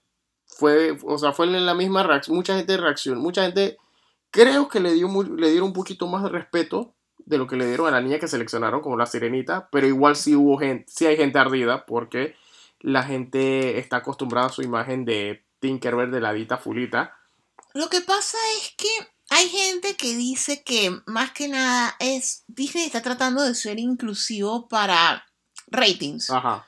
O sea, para que el público latino o de color o asiático, o sea, las minorías, vayamos al cine porque en Estados Unidos lo que se llamaría las minorías no son tan minorías. Exacto. O sea, es un país, o sea, Estados Unidos es uno de los cinco países más habitados del mundo. O sea que literalmente sus minorías siguen siendo mucha gente. Exacto. Ah, entonces, al final de cuentas, ellos quieren recuperar esa taquilla, dado que la gente es más inclinada a ver elencos más variados, más diversos. Pero más allá de eso, yo a veces sí tengo un problema con esos recastings, y no es un problema de racismo, sino es... O sea, los personajes fueron escritos de X y forma. O sea, yo sí tengo muchos conocidos amistades que su política es si todo es ficción, pueden ser como sea. Exacto. Pero los autores te describen el personaje. O sea, eso es como por lo menos cuando tú lees Duna. O sea, Herbert te describe cómo es Polatrides. O sea, él tiene ciertas facciones. Y es lo mismo que ocurre en gran parte de las obras. O sea, Harry Potter se la pasan describiéndotelo. Te describen los ojos, tiene los ojos verdes de la mamá, tiene el cabello negro oscuro, alborotado, o sea, que sabes que es cabello liso, que es igualito al del papá, que, se le, que es como si se acabara de bajar de una escoba, o sea, te lo describen. Entonces, yo siento que más allá de agarrar el personaje X y por ratings o por quererme hacer el políticamente correcto o por marketing, agarrar y volver lo que sé yo, púrpura, esto crea historias nuevas o busca historias nuevas. O sea, la fortaleza de Black Panther fue que tú agarraste una historia que ya existía en cómics, era una historia que tenía sus años en cómics, pero no fue que tú agarraste a, vamos a ver, a qué héroe blanco de Marvel, ahora lo vuelvo negro, para, el, para las audiencias negras y para, chuso, ser el más progresivo, ser el más millennial. No, sencillamente agarraron, hey, ya hay un personaje y mira, es un héroe completamente diferente porque es de color, pero no es que se la pasa en la barbería y no es que es drogadicto y no es que no sé qué, sino que es un rey de una ciudad que porque está este metal es más avanzado que todos y es como un ejemplo a seguir, es algo bueno y eso fue lo que desarrollaron. Y por eso es que fue un exitazo y por eso tras la lamentable muerte de Chadwick Boseman, nosotros hemos visto el duelo y el efecto que ha tenido en la comunidad de color y en los niños, sencillamente porque era un héroe diferente. O sea, y es un efecto, el efecto que tuvo Black Panther y Chadwick Boseman, no lo hubiera tenido Black Superman, ni lo hubiera tenido Black Captain America, o sea, lo tuvo porque fue algo original. Y lo que tienen que hacer los estudios es crear algo, cosas originales, no agarrarse los cuentos blancos escritos en Europa hace un montón de años que no tienen gente de color y meter el chombo. O sea, Lord of the Rings. Chuso, lastimosamente los negros eran los orcos. O sea, lastimosamente así lo escribió Tolkien. O sea, automáticamente tu cerebro hace la asociación. O sea, eran símbolos del progreso y todo eso, pero también eran símbolos porque era como venían en esa época y ya, ni modo, esa obra es así, pero ahora escribe tú tu propia fantasía en la que los personajes sean como tú quieras, pueden ser no binarios, pueden ser negros, pueden ser chinos, latinos. Y entonces tienes este detalle de que, por lo menos en el caso de, de La Sirenita y de Tinkerbell, que tienes estos personajes que, está bien, casteaste a la niña morenita en La Sirenita por todas las inclinaciones por más Italia que tú, que, que, por más italiano que haya estado inspirado el, el, el, el escenario. Eh, él era como danés, una cosa así, no es italiano. Este, Hans Christian Andersen. Si eso te suena italiano, ¿dónde? No, pero yo estoy hablando de los escenarios que usaron de dibujo en la sirenita. Ah, ok. Porque eso es una riviera, eso, pero ahí, pero la música que usan es No, o sea, la música, la música es caribeña. Entonces ahí se entiende por qué Sebastián es caribeño. Ajá. Pero al final de cuentas, no digas que es Ariel, no digas que es la sirenita de Hans Christian Andersen, sino es una sirenita, cuenta tu historia en el Caribe. Ajá, una sirenita se puede llamar Samantha si quiere. No, o sea, se puede llamar como tú quieres, se puede llamar un nombre más de acá, Rosa María, qué sé yo, como tú le quieras poner, pero cuenta una historia nueva, no sencillamente colores. Exacto, entonces, y, entonces eh, no solo estás haciendo eso por querer ser inclusivo, sino que mira la tortilla que están asando en la sirenita, porque la sirenita es, la, la, sirenita, la niña que hace la sirenita es de raza negra, pero Úrsula, Ajá. entonces ella, ella es blanca. O sea, la mala es blanca. Sí, porque ahora los blancos tienen que ser los malos porque ese es el mundo en el que vivimos ahora. Que está Melissa McCarthy, si no me equivoco. Pero el asunto es como yo te digo, o sea, no colores las historias que escribieron europeos hace años y que sencillamente no eran inclusivas porque ellos no lo eran. Escribe historias nuevas o busca porque en, tanto en África como en el Caribe hay cualquier cantidad de historias interesantes que tú puedes llevar al cine sin necesidad de Chuso, había hasta rumores de que quieren hacer Hércules y casteando a la antorcha chamuscada. a Michael B. Jordan. Ok. ¡Guay! Es mitología freaking griega. O sea, es Grecia. O sea, esto es peor que el fauno negro en Percy Jackson.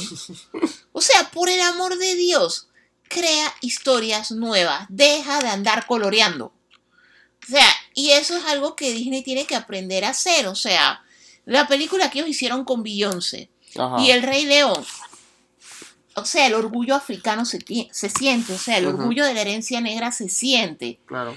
pero en hacer un copy-paste de algo que ya hiciste y volver a la pelirroja negra, lo que se siente es racismo a los pelirrojos, honestamente. O sea, no se siente. Los pelirrojos están ofendidos. Pero si tú hubieras creado, que esta es otra sirenita y puede que en un futuro puedas inclusive se conoce con Ariel. Ajá. Y al final dices que, hey, esta fue mi historia. o como, en el caso de Tinker, como en el caso de Tinkerbell, ¿cuál fue la gracia de hacer estas películas animadas con todas las otras hadas donde hay una que es negra? Y no puede, ¿y por qué no puede decir que esta es la historia de esa hada? Ajá, y que sea de la mitología de las hadas de otro lugar, o sea, no necesariamente. Y esta es la historia de otra hada y después la metes en tu caricatura esa para vender juguetes de Tinkerbell. Mira, esta es la hada de no sé dónde y ya tú tienes disque y esta es mi hada de donde soy yo, pues. Pero en la nueva Tinkerbell es una oda a la inclusión, o sea, excepto por Jude el blanco es el malo, Garfio. pero Peter Pan, eh, el, niño es Creo que, es hindú. sí, el niño, el, ajá, el niño es pakistán, pakistaní, creo. O sea, que a pero a cierto grado, excepto por Tinkerbell, o sea, la historia se desenvuelve en London. En Londres. Y Londres, y Londres es sumamente variado. O sea, Londres tiene presencia pakistaní hace mucho tiempo, igual que tiene presencia hindú hace mucho tiempo. O sea que en realidad con todo y todo es más maniable. O sea, con la sirenita, como yo te digo, Michu, es cuéntame una historia completamente aparte y cuéntamela de como tú quieras, con la etnia que tú quieras, pero no sencillamente me agarres la historia esta y ahora te la pongo así, hasta cuando todos sabemos que en el parque no me la vas a cambiar. Ajá, porque y eso es el otro todo punto. lo demás, los juguetes no me la vas a cambiar. Eso es el otro punto. Las mochilas no me la vas a cambiar. Porque ese es el otro punto, porque por lo menos algo que estaba, cuando estábamos viendo el video de Grace Randolph, de, sobre su opinión al respecto de este casting, que ella lo dice, cuando castearon a Jason Momoa como Aquaman, prácticamente cambiaron poco a poco, fueron cambiando el personaje para que tuviese el tono de piel de Jason Momoa. Pero, ese, pero esto, en, el, en este caso, que tienes a Ariel, que es una. Ariel y Tinkerbell, que Tinkerbell es prácticamente la segunda mascota de Disney. Tinkerbell no va a cambiar. Ella va a seguir siendo la Tinkerbell de toda la vida. y esta película va a ser otra cosa. Pero entonces, ¿qué me dices cuando vaya a querer promocionar la película? Durante el marketing de la película vas a Va a ser como Maléfica. O sea, Maléfica en todas las propiedades de Disney y juegos de Kingdom Hearts sigue siendo la verde clásica de todos los tiempos. O sea, ellos nunca la cambiaron a Angelina Jolie. O sea, van a, lo que Disney ha hecho es un multiverso. O sea, la versión live action es un, universo alterno en el que hay sutiles cambios aquí y allá. Pero el asunto es que yo siento que nutriría más y sería mejor experiencia para todos que ellos comiencen a buscar historias nuevas. O sea, le dio mucho más valor que el hecho de sencillamente decir que, ah, voy a rehacer tu story y pongo a Andy latino, tuvo mucho más sentido Coco. Sí. O sea, eso es el asunto. O sea, cuenta historias nuevas. O sea, tuvo mucho más sentido Moana, con todo y que sí tiene su cierto parecido argumental a Frozen, igual que Frozen lo tiene a Brave. Con todos los parecidos argumentales, tuvo más sentido contar Moana que su propia historia, que sencillamente agarrar, bueno, eres, ahora eres a Moana.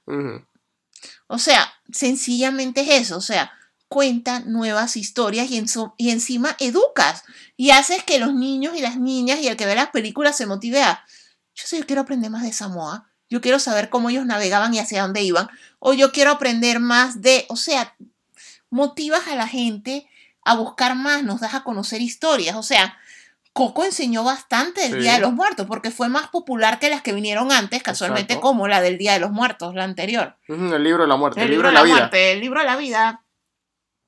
Sí, ese se llamaba el libro de la vida. El libro de la vida, pero que era el Día de los Muertos. O sea, había bastantes cosas, digo, hasta Guacamili para los que juegan videojuegos pero Coco fue mucho más fuerte y entonces ayudó a, ah, mira, de hecho, ahora está en Panamá, cuando uno salía en Halloween prepandemia y eso tú veías más altares a los muertos y no era solo familia de ascendencia mexicana, sino gente que aprendió de la cultura, de por qué se hace y eso y le dieron valor y ahora lo quieren hacer por esa película. Que eso tiene más valor que ahora La Sirenita México, en Acapulco. O sea, no. Ok, esto, saliendo ya de ese tema, eh, Amazon anunció un nuevo servicio de videojuegos, si no me equivoco, se llama Amazon Luna. Sí, es un servicio de juego por streaming. Todos estos nuevos servicios de jugar desde la nube, como el que tiene Xbox, también tiene uno que se llama Project X, que ya salió, que te permite que si tú tienes Game Pass, tú puedes jugar los juegos desde tu celular. Entonces, este es más o menos lo mismo. O sea, es como un Netflix de videojuego versión Amazon. Esto, en mi caso, para mí yo siento que promete más que nada es por el hecho de que yo tengo dispositivo iOS y para mí no sirve el de Microsoft sí que Esto es como, o sea, pedí el, me inscribí en el trial a ver si me consideran para poder suscribirme cuando salga para ver qué onda, pues, para ver cómo me va jugando el celular. Genial. Esto, vi que tiene hasta su propio control. Vamos a ver, eso se suena como interesante. Esto, volviendo a Disney, para la fecha de hoy, se eh, anunció que se está desarrollando una secuela de la película del Rey León, disque live action de la película de con animales fotorrealistas. CGI. CGI. Eh, va a ser dirigida por Barry Jenkins, que trabajó en la película Moonlight. Eh, lo que han dicho es que es una historia nueva, que puede que toque el, origen de Mufasa, pero va a ser así el estilo del Padrino 2, que va a ser, te va a continuar la historia de Simba, pero al mismo tiempo te va a entrelazar con los, recuerdos de, la historia de Mufasa. Ok. Ok. Esto de ahí no han dicho más nada, y solamente que se está trabajando en este proyecto. También se anunció que para el 2021 va a salir el primer podcast de la unión que hizo DC Comics con eh, Spotify. El primer podcast dramatizado se va a llamar Batman on Board. Eh, obviamente enfocándose en El Caballero de la Noche. Y en el que el escritor David Goyer, que trabajó en, los guiones de la trilogía del Caballero de la Noche de Christopher Nolan, dice que va a aprovechar el que el medio solamente audio y sonido para eh, darnos una nueva versión de lo que es la, psicología tanto de Bruce Wayne como de lo horrible que pueden ser los villanos de Ciudad Gótica.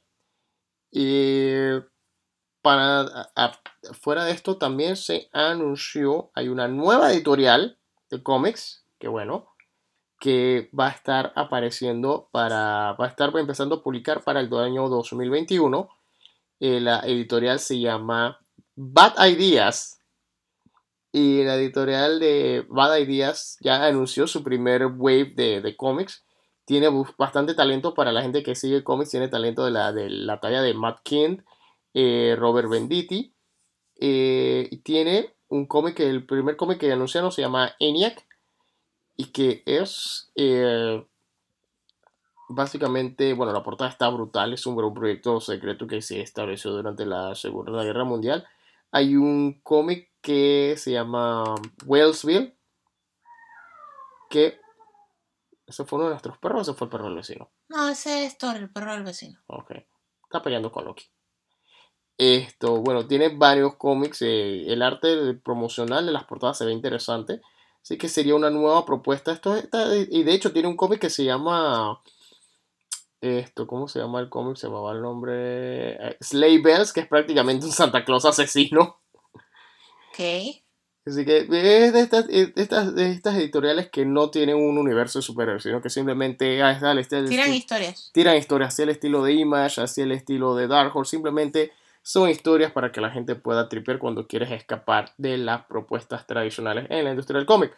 Por otro eh, estos cómics van a empezar a salir a, salir a partir del marzo del 2021. Por otro lado, tenemos que uno de los actores de la trilogía Matrix va a regresar para la nueva película Matrix 4. Adivina quién regresa. Aparte de, aparte de Keanu Reeves como Neo y Carrie Ann Moss como Trinity, regresa ya de por sí. Mientras no regrese es el que yo no soporto, Lawrence Fishburne. No, no regresa por alguna razón. Yo no sé si es por viejo o por si, si esta película está, está toda dentro de la matriz. Pero regresa, el agente Smith no regresa por conflictos de, de me caía bien. Eh, y el que regresan son el merovingio y el cerrajero.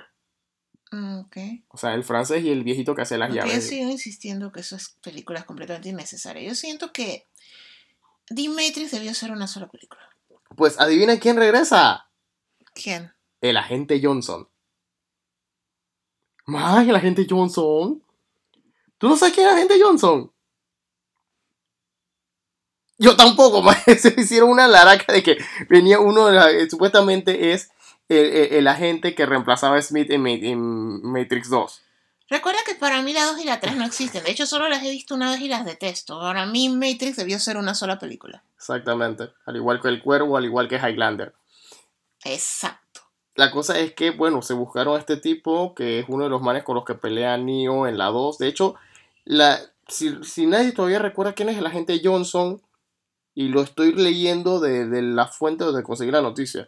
El agente Johnson es uno de los agentes que explota en la pelea de la autopista de Matrix Reloaded. Que de hecho él es el que pelea contra Morfeo en, la, en el techo de uno de los camiones en esa parte. O sea, él nada más sale en Matrix Reloaded y bueno, eh, regresa para no sé para qué más, para que le saquen la mugre de nuevo, no sé.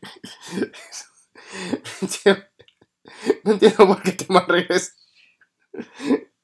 Bueno, esa es la última noticia del, día. Ah, bueno, sí, esto.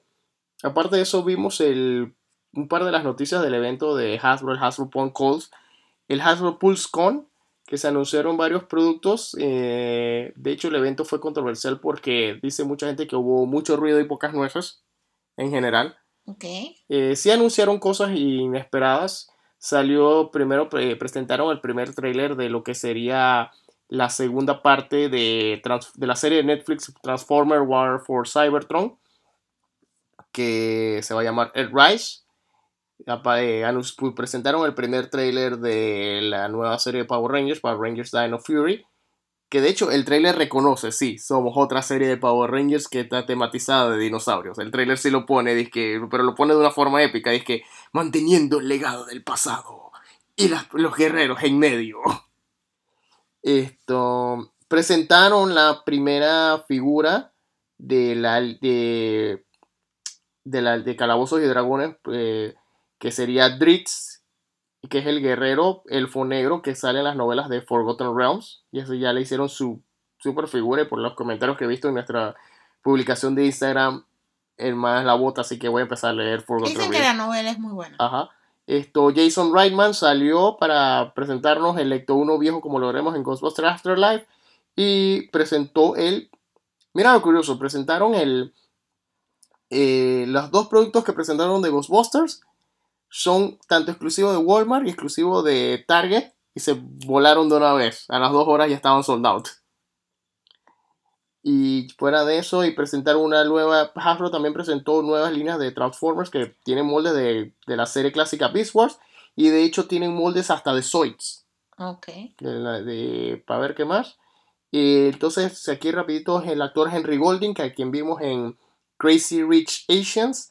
Eh, quien está, él es el actor principal en Snake Eyes. En un evento aparte, él dijo que la, la película de Snake Eyes no es una secuela de G.I. Joe, de Rise of Cobra, ni de G.I. Joe Retaliation. Es un reboot total y que cambia hasta el tono de lo que es más una película de artes marciales, eh, pero a pesar de eso, sí va a encontrarse obviamente con Storm Shadow, se va a encontrar con Scarlet y con la baronesa durante el transcurso de la película, pero no va, o sea, la película debe terminar si es que no está abierta para otras secuelas. La película debe terminar cuando Snake Eyes entra a los Joe o, se o conoce el grupo de Joe o decide quedarse con Joe Pero es más que nada eso, que es una, una película totalmente distinta a lo que hemos visto de Joe en el cine.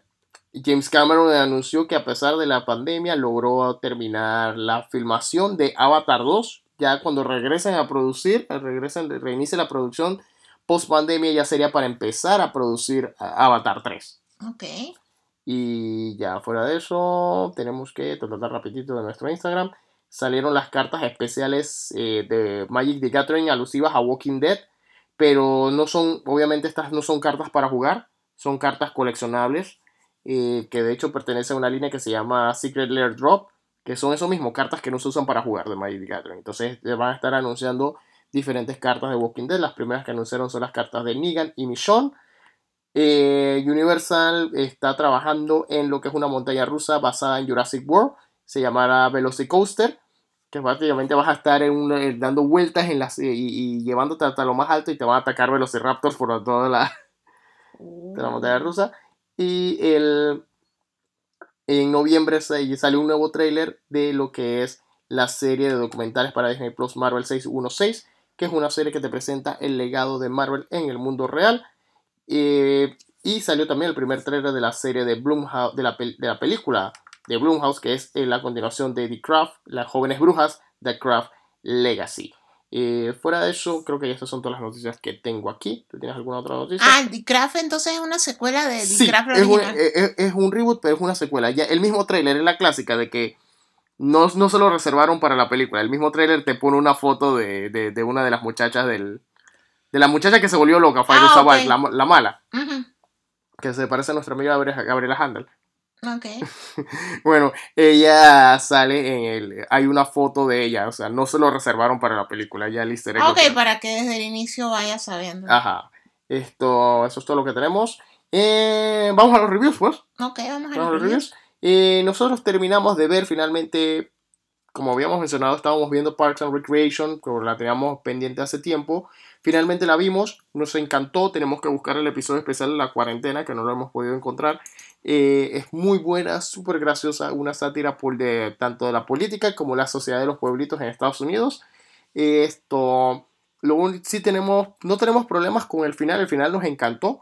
Tenemos problemas con la temporada final porque se siente más como un epílogo porque el, pues la temporada se siente como que la, la, serie termina en la temporada 6. La, serie termina en la temporada 6, o sea, el final de la temporada 6 es bastante definitivo, la temporada 7 se siente como un epílogo de esos forzados de cuando una serie es súper buena y tiene muchos rating que el network dice, pero vamos a milquearla una temporada más, así se sintió.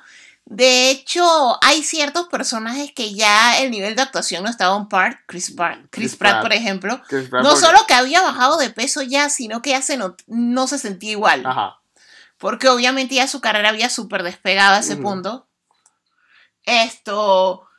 Pero la temporada lo que tiene es que sí da una conclusión bastante definitiva a los personajes que quedas con la satisfacción, o sea, no quedas como Friends, que uno queda disquechuzo. A mí me gustaría ver cómo estuvieron cinco años después. Porque, exacto, porque eso es lo que pasa, porque sí, el final de la temporada 6, que tú sientes que es el final de la serie, pero te deja con esa sensación de qué hubiese pasado después, porque me está diciendo, construyeron el parque y lograron unir los pueblos, y lograron que toda la gente... Unieron los pueblos. O sea, terminas la trama... O sea, terminas las tramas, pero, no terminas la historia de los personajes. Eh, exacto, porque tú estabas contando esa historia pero al final de cuentas uno se encariña con los personajes a través del tiempo y tú lo que quisieras saber es, quiero saber qué es del resto de la vida de este personaje, logra sus sueños, hasta dónde llega.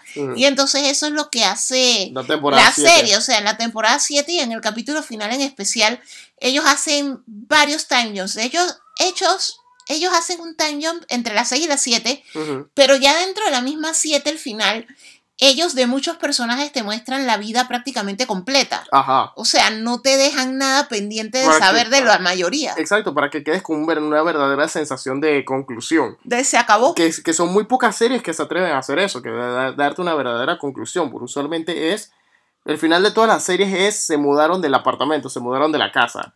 Y de ahí no vuelves a saber. O llegaron hasta aquí. Hablando de finales que quedaron así como inconcluso de créatelo en tu mente. Esta semana esto, ayer terminó Food Wars. Ah, sí.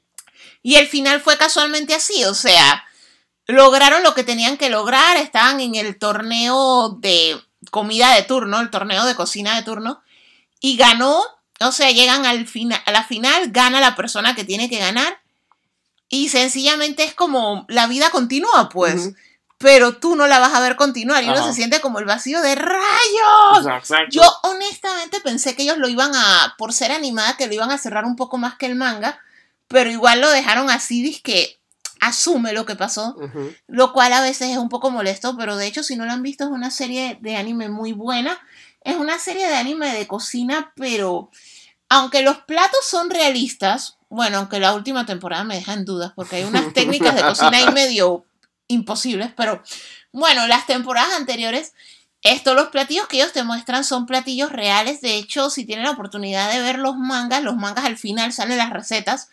Esto.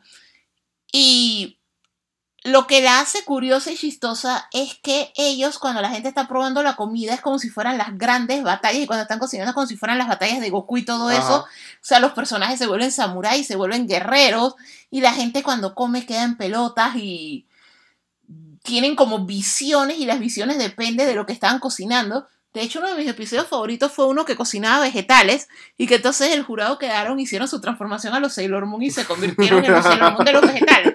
Entonces, e, eso lo hace muy chistoso, pero en realidad son técnicas de cocina reales y se aprende bastante. De hecho, yo aprendí bastantes técnicas para mejorar mi estilo con la carne, con ese anime.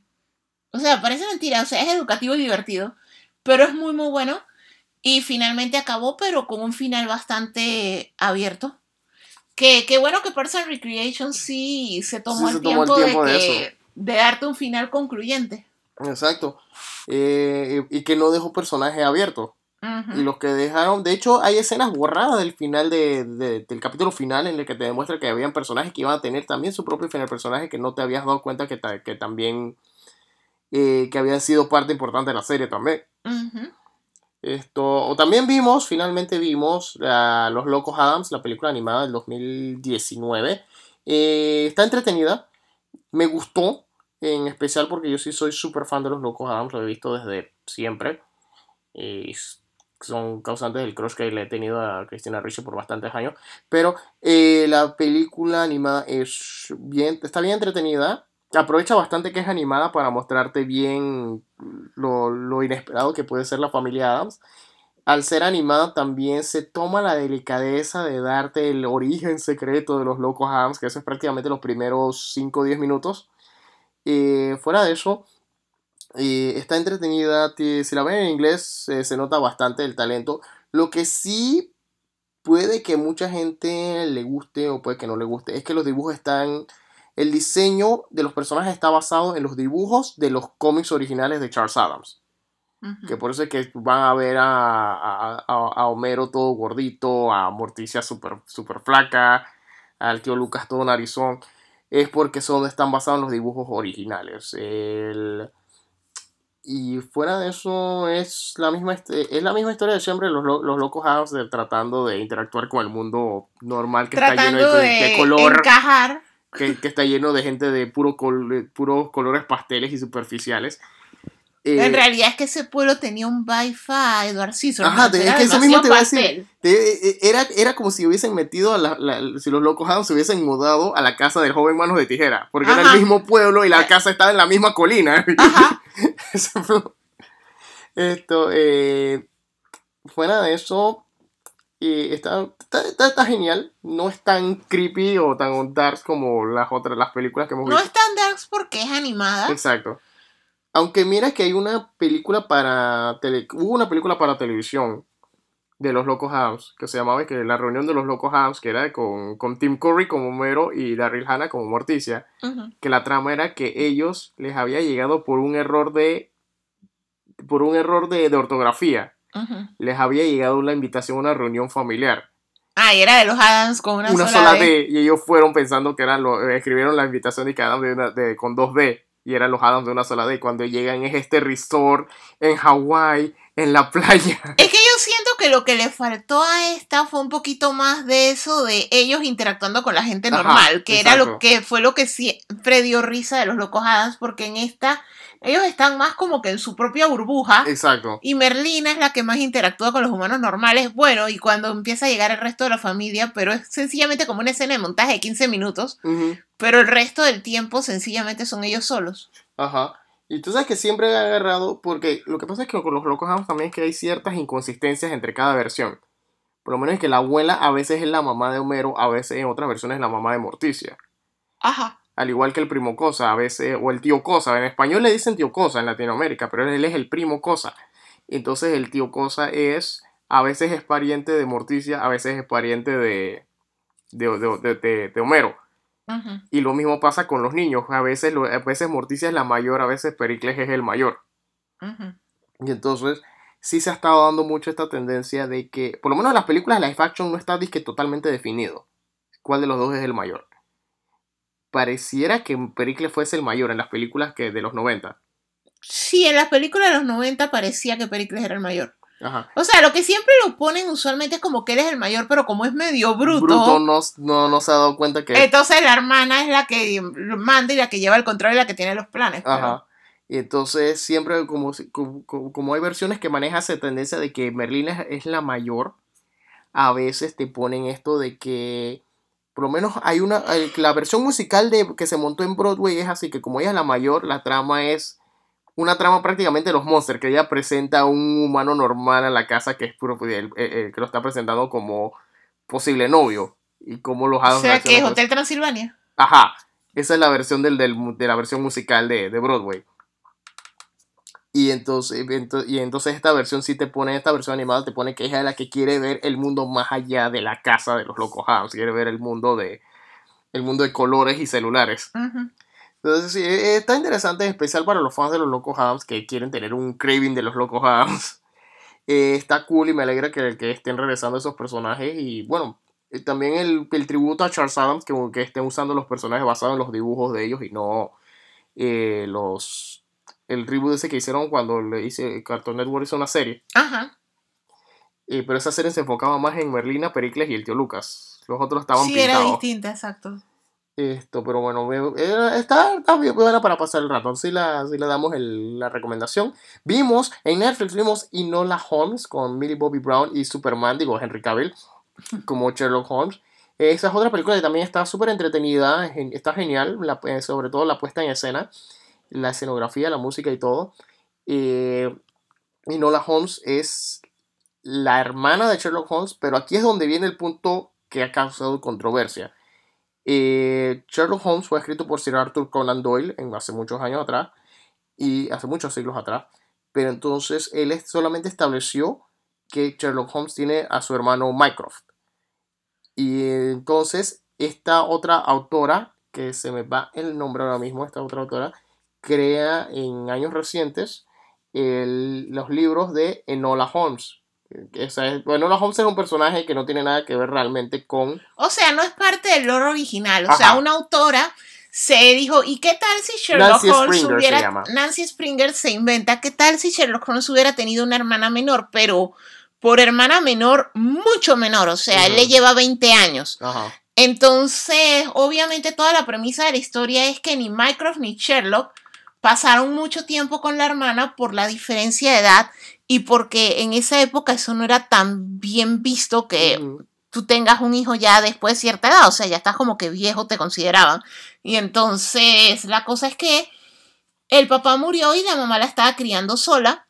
El, el primer libro, que es en el que estaba basada la película, trata de la mamá desaparece misteriosamente y Enola quiere encontrar a la mamá. Enola, la mamá era progresiva y feminista, entonces no es precisamente la dama convencional de esa época que esperaban los hermanos que fuera, sobre todo Mycroft. Entonces toda la saga es ella tratando de resolver el misterio mientras los hermanos están tratando de buscarla. Sherlock porque ella lo intriga y Mycroft sencillamente porque él siente el deber de criarla como una dama y casarla.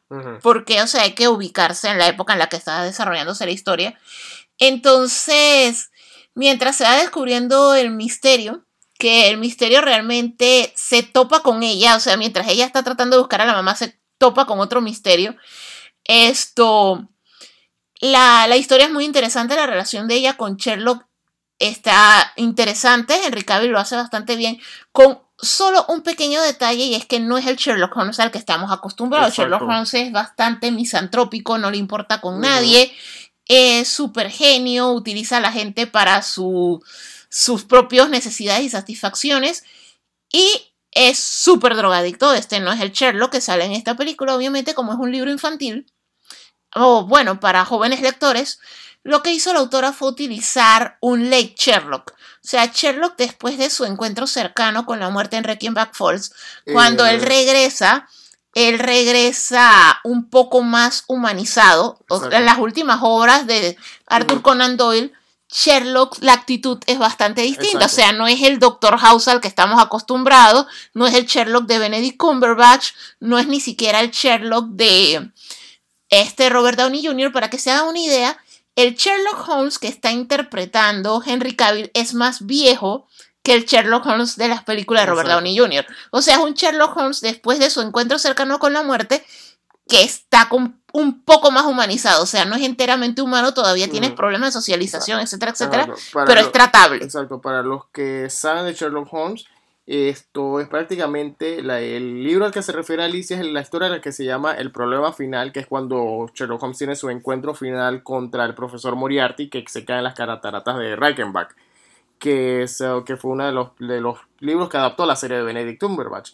Entonces, ¿qué resulta? Que debido a esta situación de, eh, de esta diferencia de Sherlock Holmes, parece que los herederos o las personas que manejan las las propiedades de Sir Arthur Conan Doyle o la propiedad original. Están demandando porque lo que ocurre es que los libros finales de Sherlock Holmes todavía no son dominio público. Es decir, cuando empezó la producción de esta película, al igual que otros materiales, y los libros cuando se escribieron y todo eso, porque no solo demandaron a Netflix por la película, demandaron a la autora por los libros. Cuando se escribieron las novelas, todavía ninguno de los libros de Sherlock Holmes, después de que él regresa, eran dominio público, o sea que todavía eran del estado de la familia de Arthur Conan Doyle. Entonces ellos están demandando por el uso de ese Sherlock, es decir, si en tanto los libros como la película de Nola Holmes, Sherlock Holmes fuera como lo recordamos, o sea, el Sherlock Holmes de Benedict Cumberbatch, no hubiera habido ningún problema, pero obviamente no era el que necesitaba la trama de la historia, porque sí se necesita, o sea, Sherlock indirectamente la va guiando, la va como ayudando, o sea, sí es como una mentor figure, pero no el mentor que va contigo y te lleva la mano, sino que un mentor que te da pistas y compite contigo, pero que te está mirando de lejos. Y el Sherlock original le hubiera valido tres pepinos la hermana, era problema de Minecraft. De Minecraft, o sea, sí es que no es mi problema, no me importa. Entonces, por eso usaron esa versión, pero corrieron el riesgo ese de que ahora la familia está demandando. que vamos a ver en qué queda toda esta situación. Eh, también vimos en Netflix The Devil All the Time, El Diablo de todo el tiempo, eh, con las actuaciones de Batman y el Hombre Araña. O sea, está. Y el primo Dudley. Y, el primo Dudley. O sea, está. Eh, con Robert Pattinson, Batman, con Tom Holland, Spider-Man. Y como sea que se llama el actor que hacía del primo Dudley en Harry Potter. Y también está el soldado de invierno también en la película. Y hasta está hasta John Connor de Terminator Genesis también en la, en la película. Pero básicamente es esta historia de, que ocurre en un pueblo del sur de Estados Unidos que básicamente no es que, no es que exista la corrupción política, pero existe más bien la corrupción del alma. Como estas personas que de alguna manera fueron, estaban conectadas o estaban comprometidas a hacer un servicio eh, divino o religioso o encaminar al pueblo por el, por, por, por el, hacia una vida mejor, estaban, son, tenían el alma más corrupta que todos ahí y causa una serie de eventos que afectan la vida de un joven muchacho a través de su vida. Eh, la película está bastante buena, es, eh, eh, es bien impactante y es algo, y, es, una, es una presentación bien inusual pero es totalmente recomendable la película, solo que es tiene un ritmo bien lento, eso sí, es, este, sí, la película es bastante lenta. O sea, sí se comprende lo, que está, la, narrativa sí se, se, siente, incluso hasta cuando ves el título y tú ya tú vas entendiendo conforme va avanzando la película por qué se llama así, no es que vas a ver algún poseído ni nada, sino porque simplemente eh, aquella que es un tema que no solo se da en el sur de Estados Unidos, sino en cualquier ámbito, en cualquier región, cualquier ámbito político. La tendencia a desconfiar de las figuras religiosas porque realmente en ciertos puntos es así, o sea, ciertos pastores, ciertos sacerdotes que tienen este lado corrupto que no se ve, que termina entonces afectando las vidas de, otros. Y si se tira arañas, sal huyendo. Exactamente. Eh, a ver, ¿qué más? Esto, también vimos en Disney Plus, vimos esta película llamada La Sociedad Secreta de los Segundo, de la, Segunda Realeza, se llamaría así en español. O sea, es los segundos hijos de la realeza, o sea, los secundones, pues. Exacto, que es este, esta historia de esta chica que, eh, que es la hermana menor de la futura reina de un país y que resulta que todos los que son segunda realeza o los... O sea, lo que pasa es eso, la, la, cadena de sucesión usualmente es que el hijo, o sea, el hijo mayor o la hija mayor hereda, dependiendo. Entonces, ¿qué tal si tú eres el segundo? Que de hecho es parte de la saga de Frozen, que este... Este, ¿cómo es que se llama? Eh, Hans. Hans. O sea, Hans, the bad guy. Hans era el treceavo o hijo. O sea, que él no llevaba ni chance. Imagínense una película de puros Hans y puros Scars del Rey León, pero que en realidad son los héroes porque que resulta que los eh, hermanos del, de, o sea, los secundones que no llegan a ser de la realeza. O sea, que son realeza. Lo que pasa es que la premisa es esta, ¿no? Que, o sea, tú eres el segundo, o sea, tú eres el que vas a ser como el príncipe Harry. Tú eres una cara bonita, pero que nunca vas a ser el rey. Tú sales en fotos de prensa, cortas cintas, vas a inauguraciones, pero no haces nada realmente importante porque eres el segundo. O sea, tú no sirves de nada menos que o tu hermano o hermana abdique o se muera. Eres un backup. La cosa es que están estos muchachos todos frustrados, pero de repente tienen que ir a la clásica de todas las películas juveniles de los últimos dos años. En especial de Disney. A su Breakfast Club de tenemos que dar clase de verano. Y tal resulta que la clase de verano no es tal cosa, sino es sencillamente ustedes como son el segundo hijo de familia real, tal resulta que ustedes son básicamente los X-Men, son mutantes. Hay un gen que solo tiene el segundo hijo de cada familia real que nos hace preguntar qué poder tendría Hans, que era el treceavo. O si tendría trece poderes. algún poder. Pero la cosa es que ellos tienen poderes y el objetivo de la escuela de verano era entrenarlos para que o sea, ellos son la fuerza secreta que está detrás de mantener la paz. O sea, mientras los hermanos están gobernando, ellos son los que detienen las amenazas, los terroristas y todo eso. Son básicamente James Bond Jr. Ajá. O que imposible. Solo que no con gadgets, sino con superpoderes, pues. Entonces, la protagonista, esto, ella, su poder mutante, por falta de una mejor palabra, es básicamente que ella tiene los sentidos súper desarrollados y ella, su grupo consiste de una muchacha que se hace invisible, un muchacho que controla insectos. Una muchacha que absorbe poderes. Una muchacha que absorbe poderes. Un, muchacho que controla mentes. Ah, y un muchacho que es como la, la muchacha de Umbrella Academy que lo que él te dice tú lo tienes que hacer. Solo que no tiene que decir escuché un rumor, sino que... Simplemente Tráeme un vaso de agua. Ya, te lo trae. Entonces, son este grupo de chicos y entonces toda la saga es eso de cómo los van entrenando, cómo van descubriendo los poderes, cómo se van haciendo amigos entre sí y la clásica cómo enfrentan a un supervillano. La película tiene un es la típica película de Disney Channel, tiene un poco más de presupuesto por ser de Disney Plus, que fue el mismo caso, digamos, de Timmy Failure, o sea, tienen un poquito más de dinero de lo que tendrían si fueran solo Disney Channel, pero no le llegan a la calidad de una película de cine. Pero está entretenida por el rato, por lo menos está mejor que Zombies 2, que estuvo horrible. Tanto ah. esperar para eso. Horrible. horrible, Zombies 2.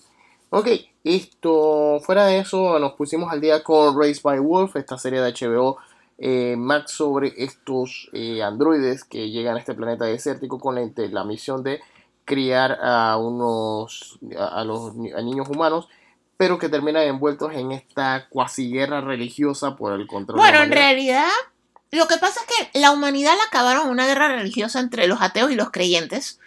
Esto, los ateos, uno de los ateos lo que hizo fue reprogramar una necromancer, un robot de los creyentes del culto que adoran a Sol. Esto, no necesariamente el Sol, aunque puede que sí, porque las imágenes son del Sol y se llama Sol. Ok, la cosa es que él se roba un Necromancer, que es este robot de ataque, y lo vuelve en un robot de crianza. Hizo básicamente lo que hizo I Have Spoken en Mandalorian. Y entonces manda a este androide a un planeta que era el planeta más cercano que podía sostener la vida humana con dos embriones y otro androide reprogramado para que haga la función de padre, siendo la androide, la necromancer, la función de la madre. Esto ellos llegan con los dos embriones, esto logran criar seis, de los cuales el principal es uno que se llama Campion. Esto, el planeta tiene muchas amenazas, tiene unos insectos, en algún momento tuvo sandworms, porque están los huecos. Esto, y adicionalmente a eso, el planeta es sumamente tóxico y radiactivo. Entonces, es los robots criando a los niños pero creándolos como una sociedad basada en la ciencia, que es bastante parecido a Doctor Stone, versus que llegan finalmente las arcas que venían de los adoradores de Sol, que comienzan a llegar al planeta con, o sea, más familias, niños y personas que fueron elegidas para llegar. Y se forma en la rivalidad entre la androide madre y el líder de los humanos, que es el actor que solía ser de Vikings, haciendo un papel completamente deplorable, lo odio. Pero el asunto es que están ellos dos. De hecho, el androide también en sus momentos cae mal. Esto en realidad porque tú no comprendes, uno no comprende bien la motivación de los personajes por ciertas decisiones que toman. Porque por lo menos la androide es muy protectora. De hecho, a medida que vas viendo la serie comprendes que el nombre Race by Wolf es por ella. O sea, la loba es ella cuidando a sus cachorros. Pero es que a veces se pasa porque tampoco deja a los pobres niños ser. O sea, como o sea, la humanidad en teoría no, no va a crecer desde ella, sino va a crecer de esos niños y si los tiene demasiado protegidos, ¿cómo van a crecer? Versus el otro man que está completamente tostado, que tampoco sabes hacia dónde realmente apunta, versus que la serie es de ciencia ficción, pero también tiene ciertos factores de horror. O sea, el planeta está como poseído, hay fantasmas, o sea, realmente no sabes qué está pasando. O sea, nosotros ya solo nos falta el último episodio de la temporada y realmente no sabemos, más allá de eso, de el mismo tema de Doctor Stone, de la rivalidad entre la ciencia y la fe, hacia dónde va la serie. O sea, cuál es realmente el futuro de la humanidad, cómo van a lograr estos niños sobrevivir o si sobreviven de los diferentes adultos que han ido llegando al planeta. Esto, cuál es el verdadero propósito del androide. ¿Por qué reprogramar un androide asesino en vez de reprogramar un androide normal para la misión de ser la madre? O sea, hay muchas cosas que todavía no se comprenden. Ya la serie se aprobó para una segunda temporada, así que a lo mejor muchas de las cosas van a quedar sin explicar esta temporada para explicarlas un poco mejor la que sigue. Porque, por ejemplo, el planeta promete, supuestamente tiene una zona subtropical donde tal vez haya medio menos radiación y se pueda vivir una vida un poco más segura y normal sin estar todo el tiempo con miedo. Pero lo más probable es que esa trama sea para la segunda temporada. Sí. Y hablando de series que no se entienden, también nos faltan ya pocos episodios de Lovecraft Country. Estamos en el episodio 7, 8 por ahí. La serie es muy buena, tiene muy buena cinematografía, pero chuso. O sea, tienen que prestarle poco atención porque en verdad es súper confusa. Súper confusa. Súper, súper este, Muy buena serie, eh, como lo, hemos mencionado antes, es sobre este eh, joven Atticus que regresa de la guerra en Corea y regresa a, para enfrentarse, encontrarse con su familia, pero termina en un viaje de, por sí a través de la sociedad eh, racista que había en Estados Unidos en esa época eh, mientras está descubre la conexión mística que tiene este, el pueblo. o sea, la, conexión mística que tiene también el papá de él, o sea, la familia de él está muy conectada a una sociedad secreta, Lovecraftiana por falta de un mejor nombre, que busca la inmortalidad. Y el personaje principal hay ciertos misterios alrededor de él, o sea, él tiene como que cierto poder, o sea, él es alguien especial. Pero a medida que va avanzando la serie tú lo vas descubriendo. De hecho, el último episodio que fue bastante bueno, hicieron un poco la que hicieron con Watchmen de dedicar un episodio a contar el backstory. Y contaron el backstory del muchacho en la guerra de Corea. Esto, y van contando toda una historia de él con una novia que tuvo en Corea que es sumamente similar a cuando te cuentan las historias de Wolverine con Mariko. Esto tiene un flow más o menos así. Y en medio de esa historia te van revelando eso de que él es más de lo que aparenta. Solamente que ni él mismo sabe lo que es, que por eso es que la sociedad secreta lo busca, por eso es que los monstruos lo persiguen, pero no le hacen daño a la vez. Y por eso es que le pasan una serie de cosas y entonces ahí hay que ir viendo a ver si en los próximos episodios, ya no faltan muchos, completan de revelar un poco más de realmente qué es lo que está pasando con Atticus. Eh, lo que sí sé es que Race by Wolf sí fue aprobada para una segunda temporada. Los Craft County no sé todavía. Los Cross vamos a tener que ver la novela, a ver si vemos la luz al final de ese túnel. Eh, también entonces estamos al día siguiendo The Boys, que esa es otra que ya está en la prácticamente entrando en la mitad de su ya pasó la mitad. Ya pasó la mitad. Todavía no sabemos hacia dónde va esta serie, pero esta serie, cada imagen es más impactante que la anterior. Aún así, es más coherente y más tolerable que el mismo cómic. El cómic es una locura. El cómic es un desastre total.